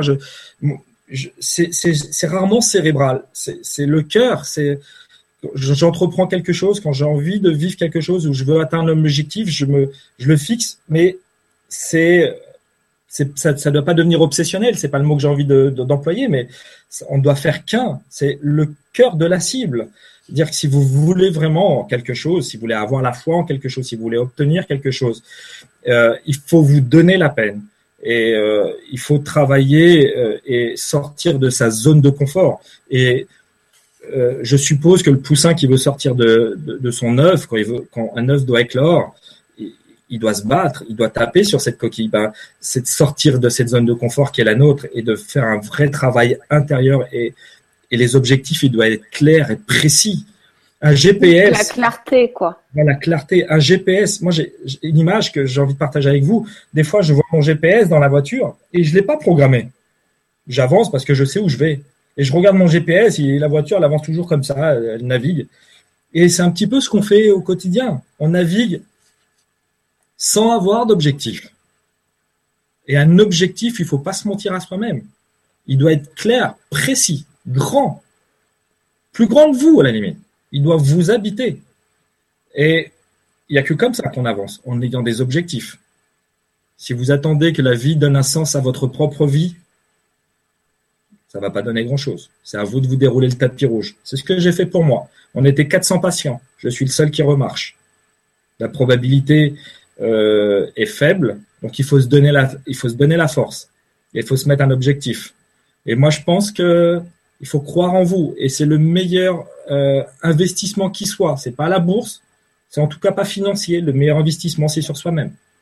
C'est voilà ma vision. J'ai investi en moi. Et euh, il y a une autre question euh, qui me dit y a-t-il une recette magique pour la persévérance? Est-il possible que la peur de réussir sabote toutes les tentatives de se faire confiance? Malheureusement, oui. Madame est clairvoyante et c'est ce que j'exprimais juste avant. Éliminer éliminez vos peurs. C'est ce qui va vous freiner. Vous êtes seul responsable de vos échecs, personne d'autre. Bien évidemment que vous vous trouverez des excuses. Ça, c'est clair. J'aurais pu trouver des milliers d'excuses. Mais si vous éliminez les peurs, vous réussirez. Moi, tu élimines les peurs comment? Parce que euh, alors c'est comme une grosse boîte de carton qu'il faut réduire à la taille d'une allumette et puis c'est comme une balance. D'accord. C'est la visualisation. voilà, il faut que vos objectifs prennent la place sur vos peurs. Si vous avez peur, c'est que vos objectifs sont pas encore là en place. C'est comme ça que. Et puis la seule chose que j'ai envie de partager avec vous, madame, qui avez peur, si vous laissez la peur prendre le dessus et que vous réalisez pas votre objectif, comme beaucoup de millions de personnes sur cette terre, est-ce que vous allez être heureuse? Est-ce que vous allez être heureux? Vous savez très bien le résultat si vous laissez agir vos peurs. C'est souvent l'échec. Moi, j'ai eu peur, un temps. Par contre, il était clair que je trouvais que le handicap, ça collait pas au personnage que j'étais. Donc, mon objectif, il était grand. Et puis, chaque jour, je l'ai fait grandir. Je l'ai arrosé. Tous les jours. Je l'ai arrosé. Plus j'étais handicapé, plus je me détestais. Comme je me supportais pas comment j'étais, j'ai changé. Je me suis mis un objectif. Très grand. Et encore plus grand. Voilà. Éliminez vos peurs. Voilà ce que je peux partager. Les peurs, ça s'élimine. Et si vous savez pas comment faire, moi je connais des gens en Suisse qui, euh, qui viennent en France. C'est euh, Patrick. C'est Patrick, Patrick de City. Voilà qui, ont œuvré et euh, je profite, euh, je ne sais pas s'il sera là ce soir pour m'écouter, mais que je l'aime. C'est l'homme de ma vie. Patrick. En fait, avec Patrick, on fait des Vibra conférences. On fait aussi, lui, c'est un guérisseur, un, coach. Et euh, en ce moment, on fait les ateliers, les Vibra ateliers sur l'anglais en accéléré. Donc, il est très pédagogue et on, s'amuse tellement qu'on n'a pas l'impression d'apprendre l'anglais, mais c'est, on apprend. Et, euh, et il y aura sûrement d'autres formations avec lui. Pourquoi pas peut-être celle pour euh, libérer les peurs, mais en tout cas, ils organisent euh, des séminaires de marche sur le feu. Et après avoir marché sur le feu, on a tellement dépassé une grande peur que notre vie, enfin tout nous paraît tellement beaucoup plus facile. Euh, notre petite peur sont débloquées beaucoup plus facilement. Enfin, il y en a même presque plus. Euh, enfin, je sais pas comment dire. Enfin bon, voilà, c'était une petite parenthèse. Je pense que si on veut avancer, il faut éliminer ses peurs. Mm. Euh, si vous vous rattachez à vos peurs, c'est comme si vous essayez d'avancer avec le frein. Je sais que c'est pas facile, mais prenez conscience que c'est envisageable et n'hésitez pas de, vous rapprocher auprès de Gwen pour qu'elle vous donne le contact de Patrick. Et je profite aussi de vous dire qu'il travaille en binôme avec euh, Caril Baloton, Caril euh, qui veut pas être trop visible, j'ai voulu l'interviewer et il faut du temps. Donc euh, on l'aura peut-être sur la chaîne. Énormément d'humilité. Euh, c'est moi j'ai eu la chance de les avoir au quotidien. Ils ont œuvré quotidiennement pour pour m'aider à, à, aller de l'avant et je les remercierai jamais assez. C'est des gens exceptionnels, ouais. Alors vous avez remarqué, la plupart des personnes que j'interviewe, c'est des gens que j'ai rencontrés qui sont sur mon chemin. Donc voilà, je les partage avec vous et voilà, comme Sergio, comme beaucoup. Donc, euh, donc merci pour la question J'ai deux ailes et merci pour la réponse Sergio. Il y a le Suisse qui nous dit croire, rester authentique à son soi et oser. Oui, les croyances sont souvent des blocages en nous, qu'ils soient émotionnels, spirituels, physiques, mentaux. Bon, c'était pas une question, c'était un constat. Merci le Suisse. Ouais. Euh, alors, euh, euh, Mireille qui nous dit Bonsoir Gwénoline et Sergio et bonsoir à tous. Sujet très intéressant. La première chose que j'ai apprise, c'est qu'il n'y a pas d'échec. La persévérance paye-t-elle toujours? Comment savoir alors si quelque chose, si c'est quelque chose, quoi se faire ou pas, doit se faire ou pas, j'imagine? Merci Mireille. Alors, vous, je vais, vais pas non plus vous mentir. Euh, j'aurais pu, j'aurais pu ne pas atteindre l'objectif qui était le mien.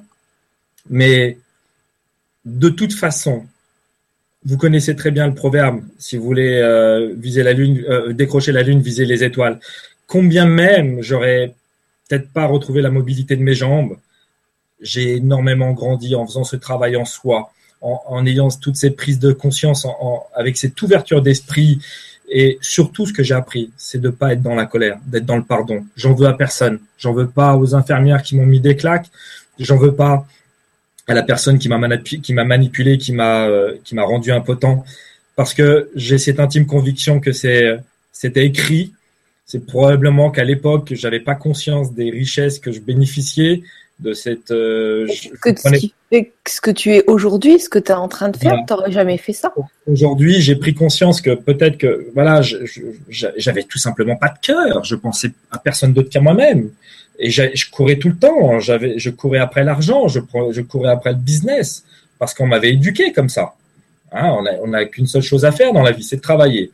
Donc ben voilà, c'est ce que je faisais. Je courais après cet argent, je prenais pas le temps de vivre. Et aujourd'hui, avec le recul, qu'est-ce que j'ai appris? Ben voilà, prendre soin de soi, être dans l'amour, être dans le pardon, et de comprendre qu'il y a une force, des forces internes, intérieures, extérieures, énergétiques, qui sont là. Et ça, il faut savoir les activer. Moi, personne ne m'a appris. J'étais pas du tout ouvert. J'étais même plutôt obtus. C'est un travail en soi intérieur. Cherchez votre, grandeur intérieure. Et dans cette profondeur, il énormément de choses à découvrir que j'ai moi-même pas encore tout découvert. Mais sans savoir y mettre les mots, bah, j'ai pris conscience que qu'il se passait des choses quand on travaillait avec soi-même, quand on était euh, voilà, moi j'étais prisonnier de mon corps physique, mais ma tête, elle, elle s'évadait à l'intérieur de mon corps et elle naviguait, elle découvrait des choses que j'ignorais. Donc en soi, c'est une victoire. Ce que j'ai dû vivre était en soi une expérience, mais en tout cas pas un échec parce que ça m'a ouvert les yeux sur beaucoup de choses. Aujourd'hui, je, j'aide énormément de gens que, que je n'aurais probablement fait avant. Alors, euh, merci. J'ai beaucoup aimé la question en tout cas. Merci Mireille pour la question et merci Sergio pour la réponse. Bernard qui nous dit Croire renvoie à croyance. Or, je m'efforce d'évincer toute croyance et je n'accepte de savoir que si, que si validation après discernement. Mes valeurs sont d'expérience, sauf mes connaissances que me livre mon moi supérieur. Ok pour oser. Donc en fait, Bernard n'est pas d'accord avec le mot croire, apparemment. Et donc la suite de la question, je suggère le verbe vouloir. Cette petite question de définition posée, je souhaite à Sergio et Gwénoline une parfaite vibra.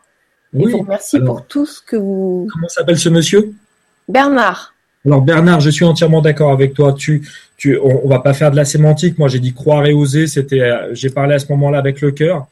Euh, l'idée, c'était de, voilà, euh, de, de, croire en une éventuelle guérison. À l'époque, j'avais pas, j'avais pas conscience et connaissance de, de, de mes forces intérieures.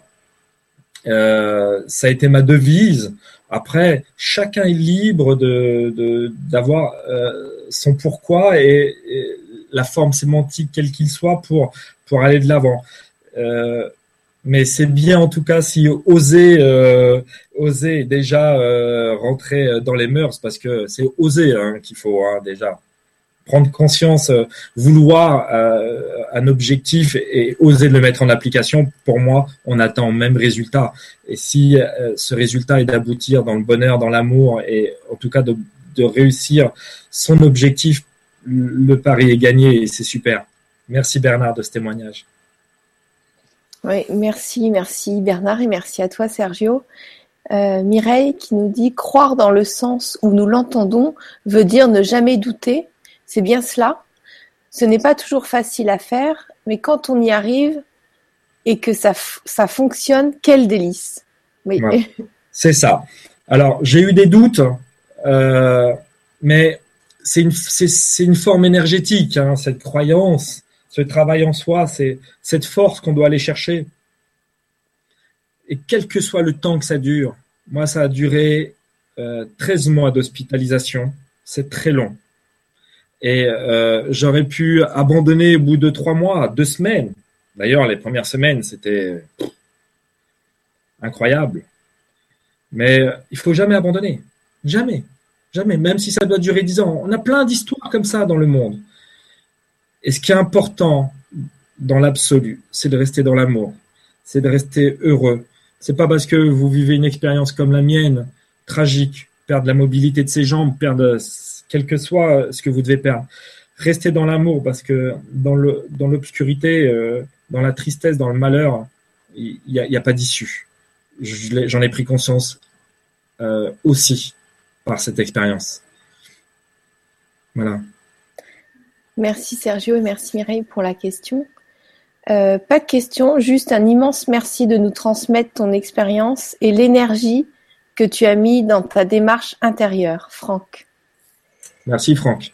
Il euh, y, a, y, a, plein de personnes qui disent merci coach, euh, bravo, mille merci. Euh, l'ange Sergio a rencontré l'ange hérité, héritien, héritien, c'est Catherine. Tu partages ton expérience et je te remercie. Es-tu serein aujourd'hui?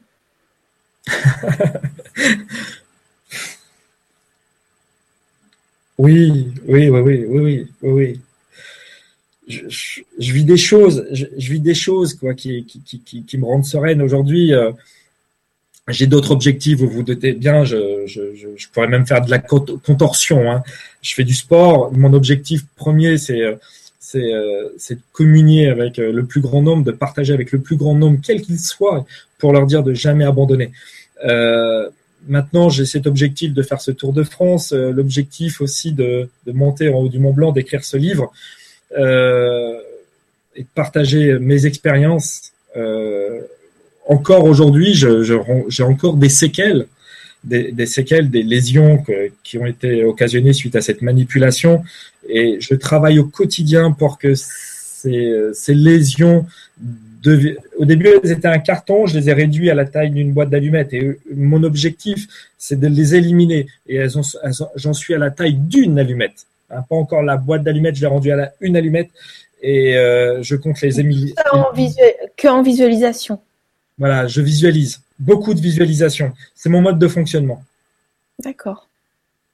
Et tout, tout, tout cela en, vous amusant, bien évidemment. Un objectif, il doit être ludique et récréatif. S'il devient obsessionnel, il vous freine. Mm. Avec le sourire, c'est guérisseur. Mm. Merci Sergio.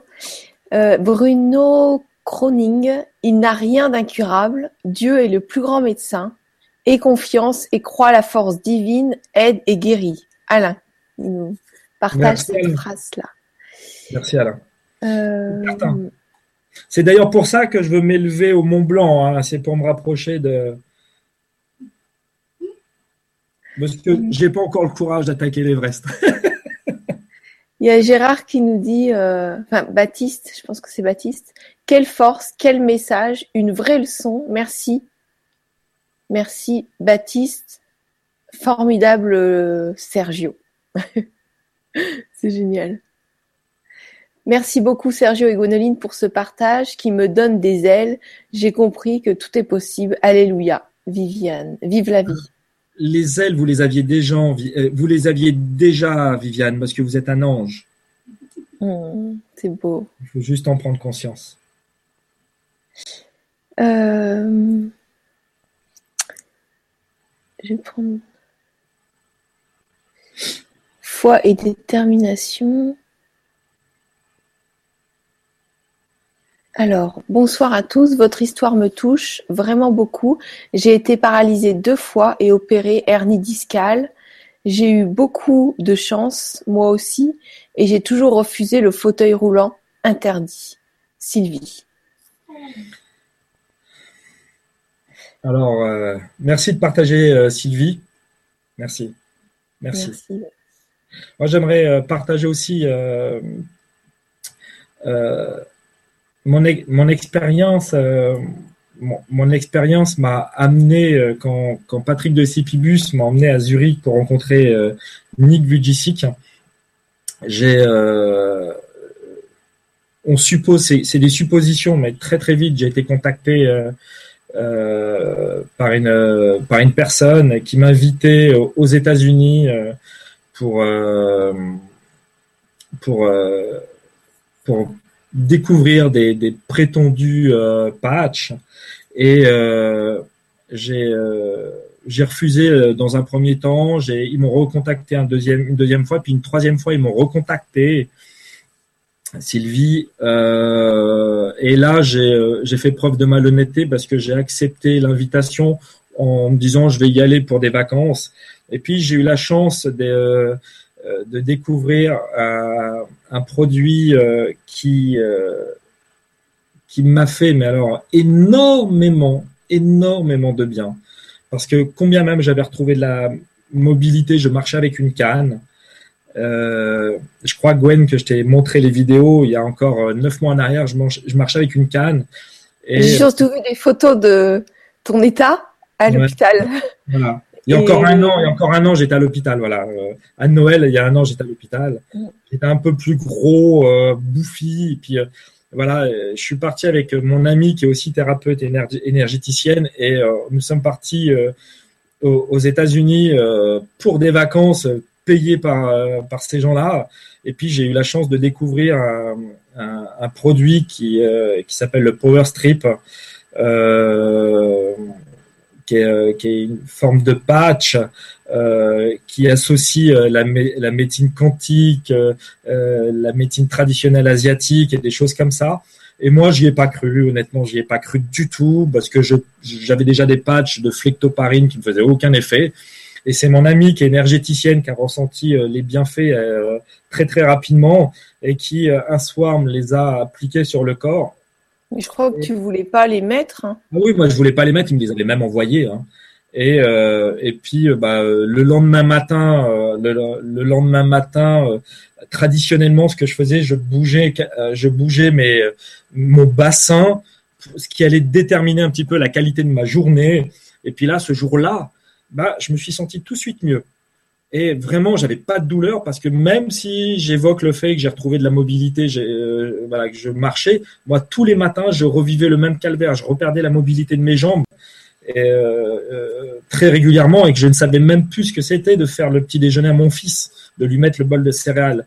Et là, donc pour moi, j'avais euh, j'avais la, la chance ce matin-là de de, de, de, sentir aucune sensation de douleur. Et je me souviens très bien ce que j'ai dit à, mon ami. J'ai dit ah c'est cool, je veux vivre ici.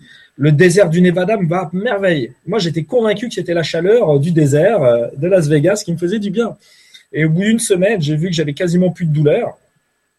Euh, on, a, pu visiter Las Vegas à pied sous, sous, euh, une, chaleur de plomb. J'ai vu euh, sur le retour, c'est un voyage magnifique.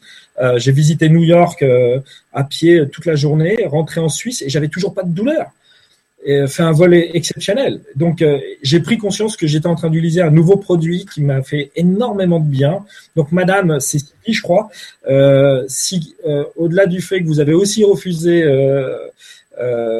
la chaise, si vous avez des, douleurs chroniques, irradiantes ou, ou même psychiques, n'hésitez pas à rentrer en contact avec Gwen parce que euh, euh, ces, ces, patchs euh, que j'ai découverts aux États-Unis euh, ont eu d'énormes bienfaits euh, à mon égard au niveau de la gestion de, de la douleur qui était irradiante et qui est aujourd'hui complètement éliminée. Et qui a fini de, de mon état de guérison totale qui me permet aujourd'hui de faire du sport à, de, forte densité et de me donner l'objectif de pouvoir atteindre le sommet du Mont Blanc. Donc euh, voilà.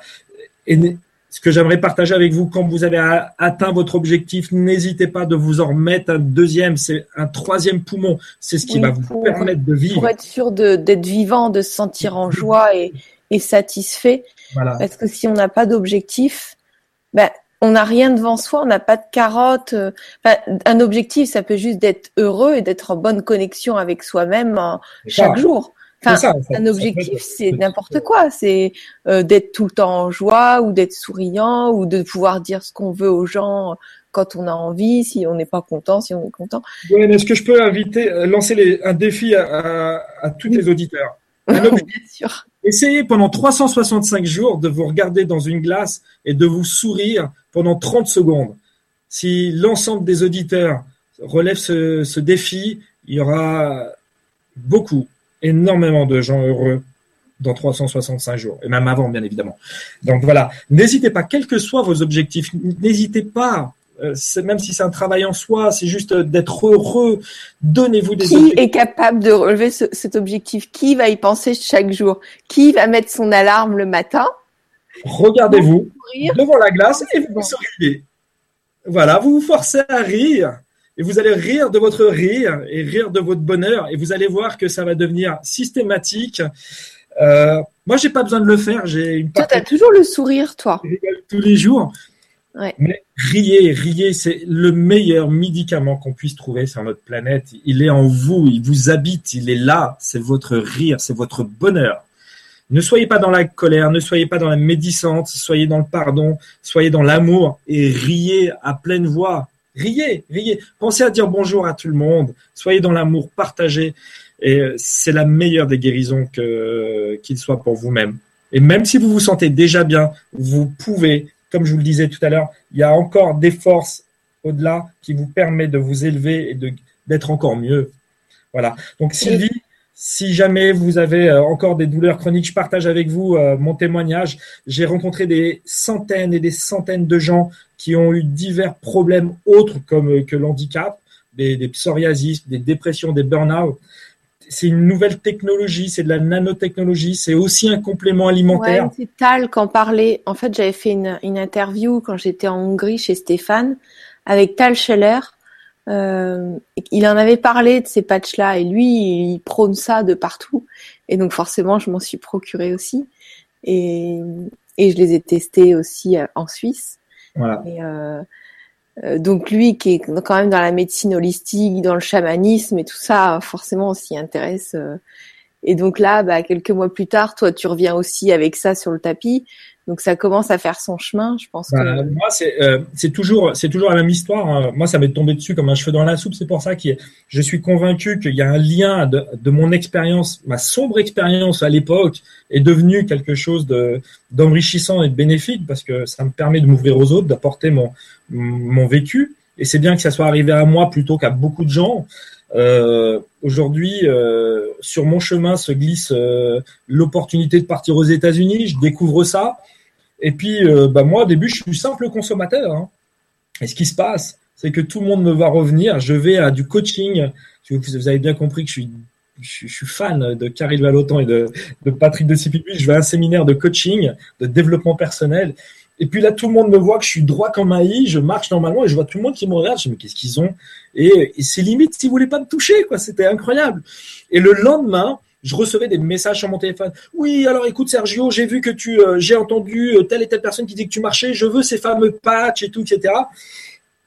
Et euh, j'ai contacté la personne qui m'a, qui m'a, qui m'a fait profiter de ces, ces, produits aux États-Unis. Et aujourd'hui, il y a eu un énorme engouement en Suisse avec avec ce produit. Et j'invite tout à chacun, si vous voulez des renseignements, de contacter Gwen par mail. euh, c'est euh, que vous alliez bien ou, même, euh, euh, enfin, quel que soit l'état dans lequel vous êtes, c'est un peu le, couteau suisse du bien-être, je dirais même mieux du mieux-être. C'est-à-dire que dans un premier temps, on va nettoyer votre organisme, dans un deuxième temps, on va le nourrir, dans un troisième temps, euh, soulager des maux quels qu'ils soient. Donc, il est complet et euh, c'est une nouvelle ère, une nouvelle mode de. de Ouais, c'est vrai que. Et j'ai encore quelques questions à poser. Je me permets juste de dire pour ceux, enfin, je devrais pas le dire, mais pour ceux qui, qui ont le souci de l'apparence, au mois d'octobre, entre le 1er octobre et. euh, et Attention, le- on parle à un relooker. J'ai fait les magasins avec Sergio. Euh, faut mieux pas faire les magasins avec lui parce que sinon, deux on s'en. Il faut deux cartes bancaires avec moi. Euh, alors, ouais, en un mois et demi, j'ai perdu 14 kilos. Euh, Ah oui. Voilà. Et puis, le. le, le- Grâce le- au complément alimentaire patch? Ouais, exactement. J'ai perdu 14 kilos. Le 1er octobre, j'ai décidé d'éliminer la cigarette, de devenir un non-fumeur. En fait, j'ai pas arrêté hein, juste pour vous. Je partage aussi. Ne pensez pas qu'il faut arrêter de fumer, mais il faut devenir non-fumeur. Parce que quand vous arrêtez de fumer, vous avez les addictions qui sont présentes. Alors qu'un non-fumeur n'a pas d'addiction. C'est tout un travail de sémantique. Mais moi, en fait, j'ai décidé de devenir non-fumeur du jour au lendemain. Et puis, comme le challenge n'était pas assez euh, grand, eh ben, j'ai décidé de perdre en plus du poids parce que moi, j'ai toujours entendu dire, enfin, de pas perdre, d'éliminer le poids. J'ai toujours entendu dire que quand on arrêtait de fumer, on prenait ouais, éliminer, perdre euh, ou gagner en légèreté. C'est ça, c'est la même chose.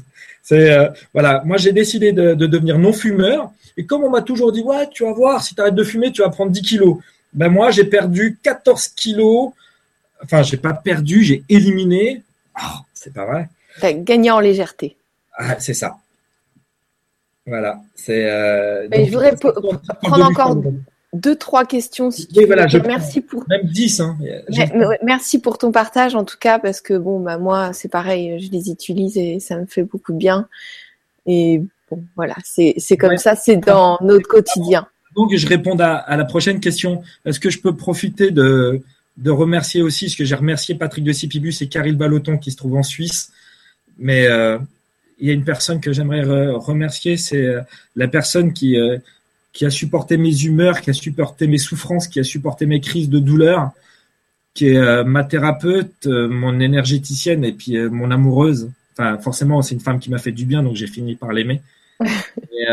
elle, est, elle est derrière la caméra, elle, nous entend et je profite voilà, de dire merci tout ce que tu m'as apporté. Parce que je pense aussi qu'elle a beaucoup contribué à mon bien-être.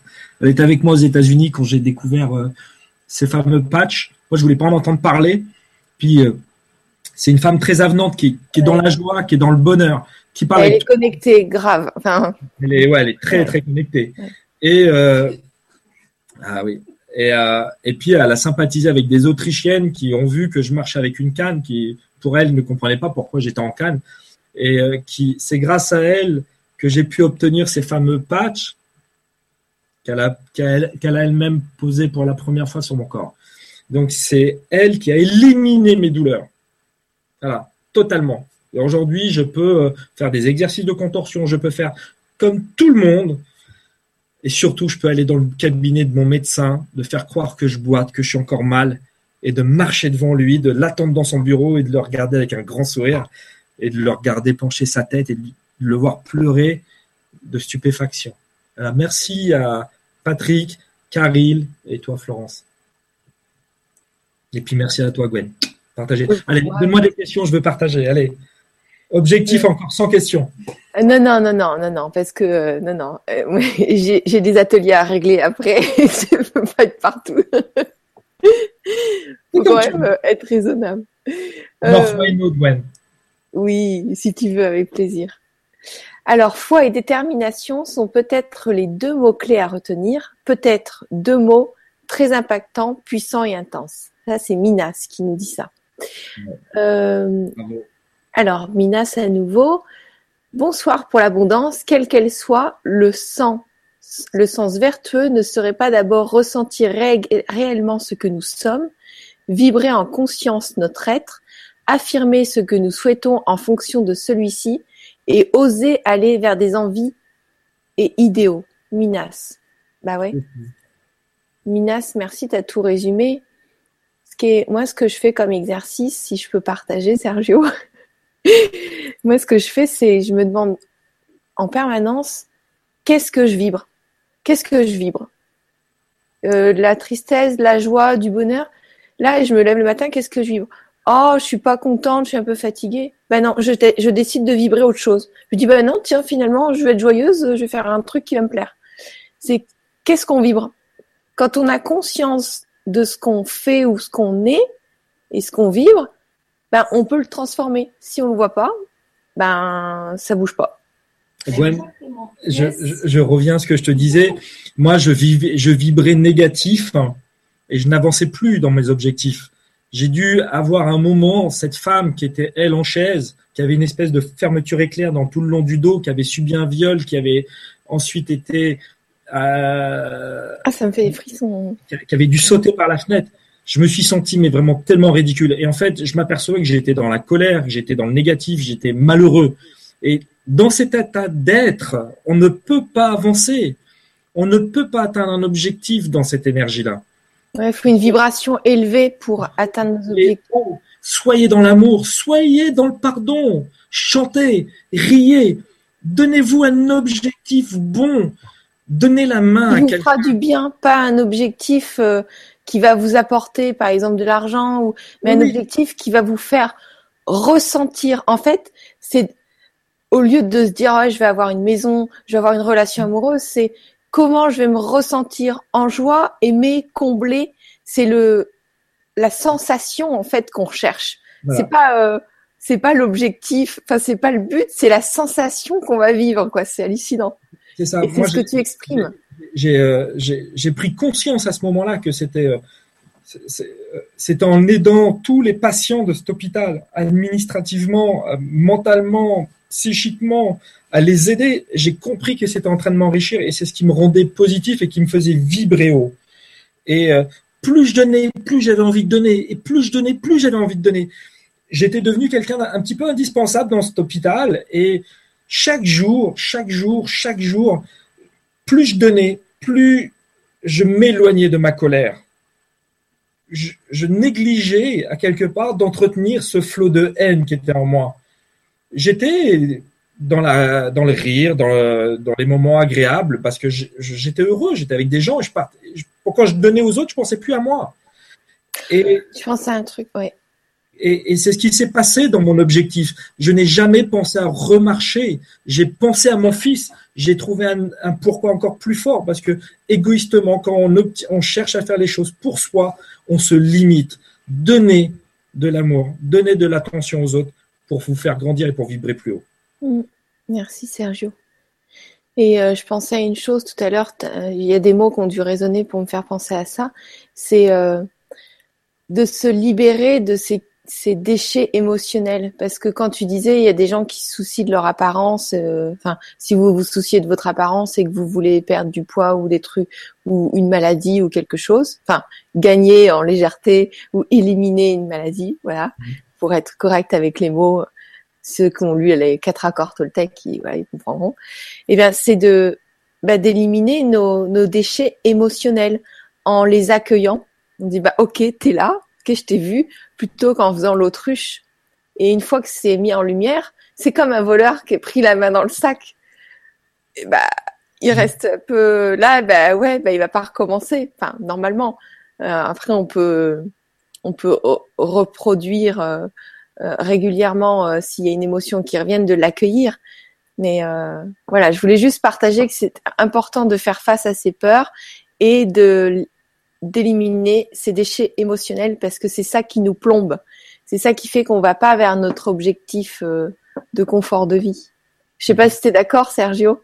Complètement, complètement, complètement. Et, euh, et vraiment, euh, je sais que c'est un travail de tous les jours, c'est ce que j'appelle les objectifs du jour, les objectifs de la semaine et les objectifs du mois. N'oubliez pas que, comme je vous le disais, je vous ai lancé un défi. Regardez-vous, euh, souriez-vous, aimez-vous, mais surtout, euh, rappelez-vous à vos objectifs de manière à être dans l'amour et d'aider les autres. Et, à partir de ce moment-là, vous allez abandonner vos, déchets émotionnels et commencer à faire un travail sur vous-même et commencer à atteindre vos objectifs. Ouais. Euh, soyez altruiste. Soyez altruiste. Écrivez votre pourquoi à la limite. Pourquoi cet objectif-là? Il y a... Plus fort que pour vous, c'est toujours de penser à un autre. Ouais, c'est vrai. C'est vrai. C'est dans la méditation en pleine conscience, c'est ça. Il y a, il y a Cyriane qui dit défi relevé de ce sourire, de ce rire. J'ai tenté et fait depuis plusieurs mois et ça le fait. Attesté, efficace. Merci Sergio, merci euh, Cyriane. C'est génial. Euh, Linda qui nous dit si je suis le processus de création et le pratique souvent, je comprends que je dois d'abord entrer dans l'alignement vibratoire avec chacun de mes désirs pour que le désir se manifeste dans ma réalité physique. Croire et oser. Merci pour la conférence, Linda. Alors, le livre qui paraîtra euh, s'appellera aussi Croire et oser. Hmm. Euh, merci euh, de partager cette devise.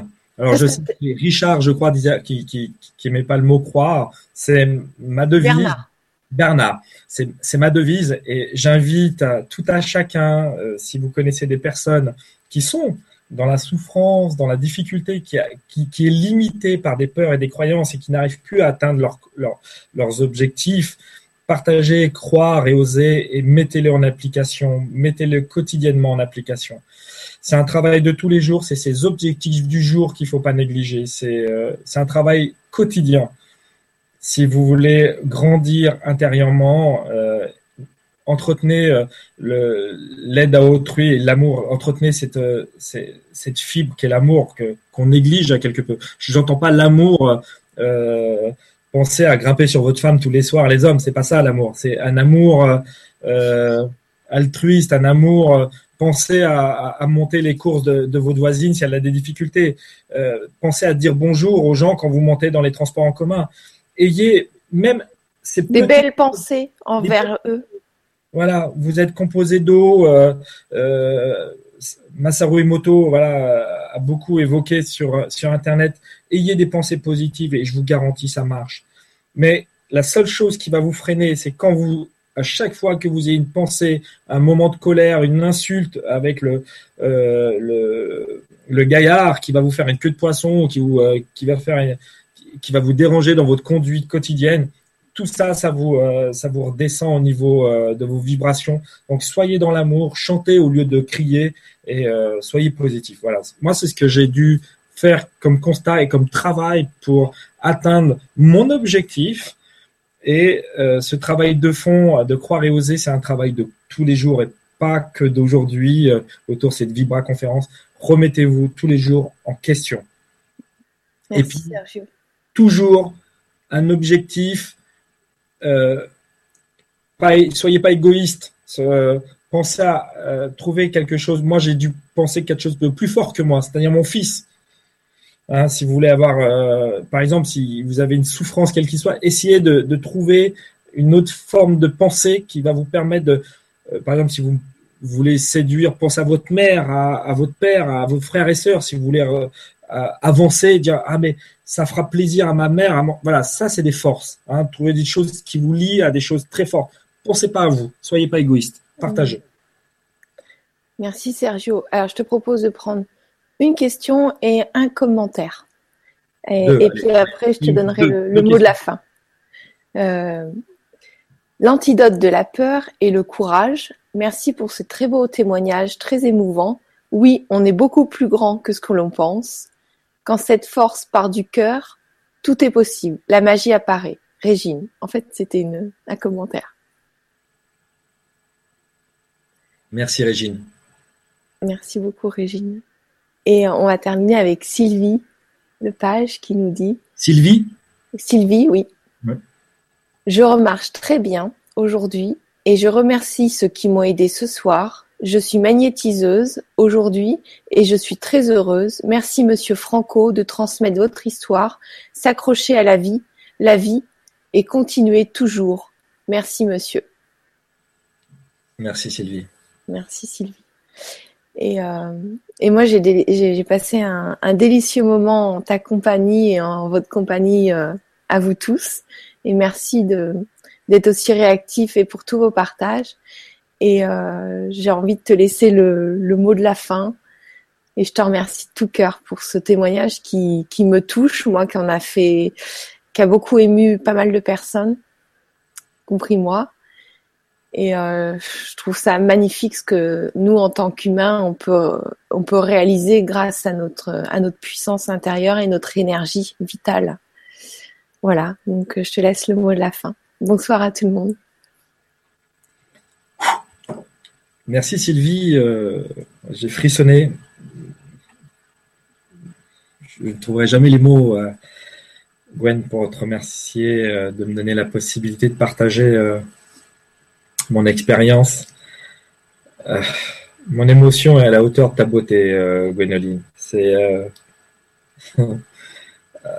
C'est assez, difficile de finir comme ça. Merci aux auditeurs pour ceux qui, qui ce soir euh, étiez présents, en, soi, vous avez déjà commencé un travail. Si mon, euh, mon histoire vous a touché, si, si vous avez été ému, je vous en remercie. mais pour moi, c'est c'est pas suffisant, c'est pas ce que je recherche. Ce que moi j'ai fait, c'est de partager. Et mon objectif, c'est que vous maintenant partagiez. Parce que moi tout seul, je peux pas faire grand chose. Je peux toucher que quelques personnes et je, merci Gwen de me donner la possibilité de, de partager. Mais maintenant, euh, mon aura, mon, mon, mon moi le plus profond est en train de grandir parce que je partage avec vous.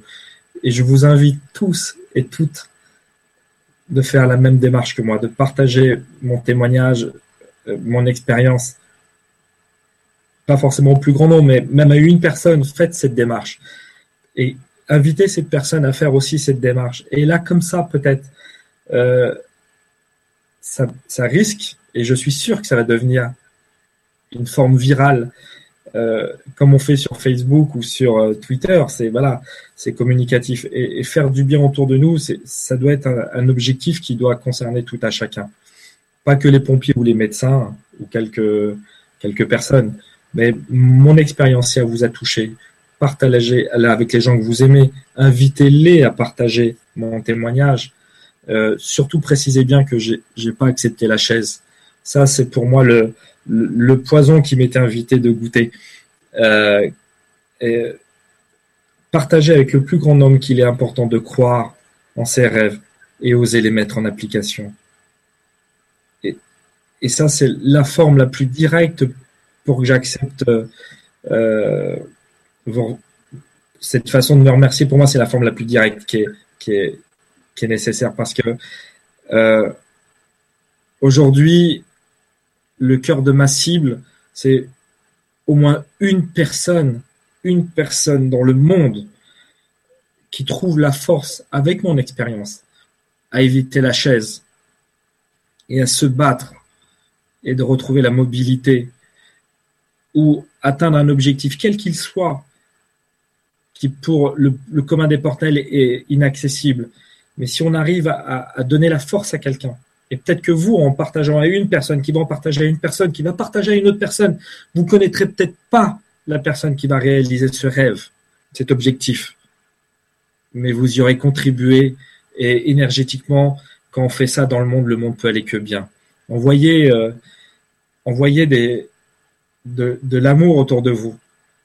Moi, j'aimerais, euh, Gwen, euh, partager la dernière des choses quand, je vous évoquais ce, ce fameux euh, patch que j'ai euh, que, que j'ai eu la chance de découvrir par euh, ma partenaire et suite au fait que j'avais vécu cette expérience, le vendredi 13 novembre, quand il est survenu tous ces événements à Paris, moi je suis originaire de Paris, j'ai exercé dans l'événementiel, entre autres au Bataclan, mon fils est né place de la République et je, je, je, portais, je portais ce, ce patch.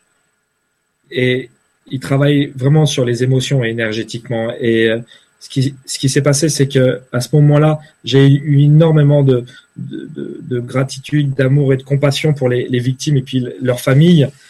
Et à aucun moment j'ai ressenti de la colère et, à aucun moment j'ai prononcé un mot haineux vis-à-vis des protagonistes qui avaient commis un acte aussi odieux. Et je suis intimement convaincu que que euh, ce, ce, produit avait agi favorablement en moi et je prends conscience que nos pensées, notre bonté se propagent de façon virale. Donc n'hésitez pas à partager mon témoignage avec quiconque parce que cette personne va faire la même démarche et on arrivera à aider la planète entière comme ça. Merci aux auditeurs. Mille merci à toi, Gwénoline. Je te donne tout mon amour.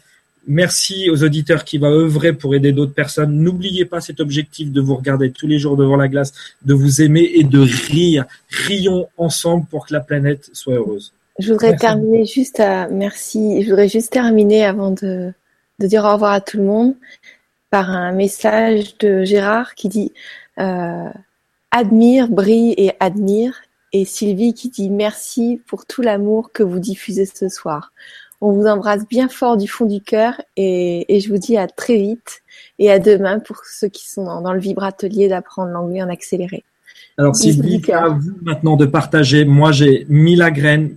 Partagez, faites la même démarche, œuvrez dans ce sens-là pour aider la planète et aimer les gens. Voilà, merci à toi Gwen. Bisous à tout le monde.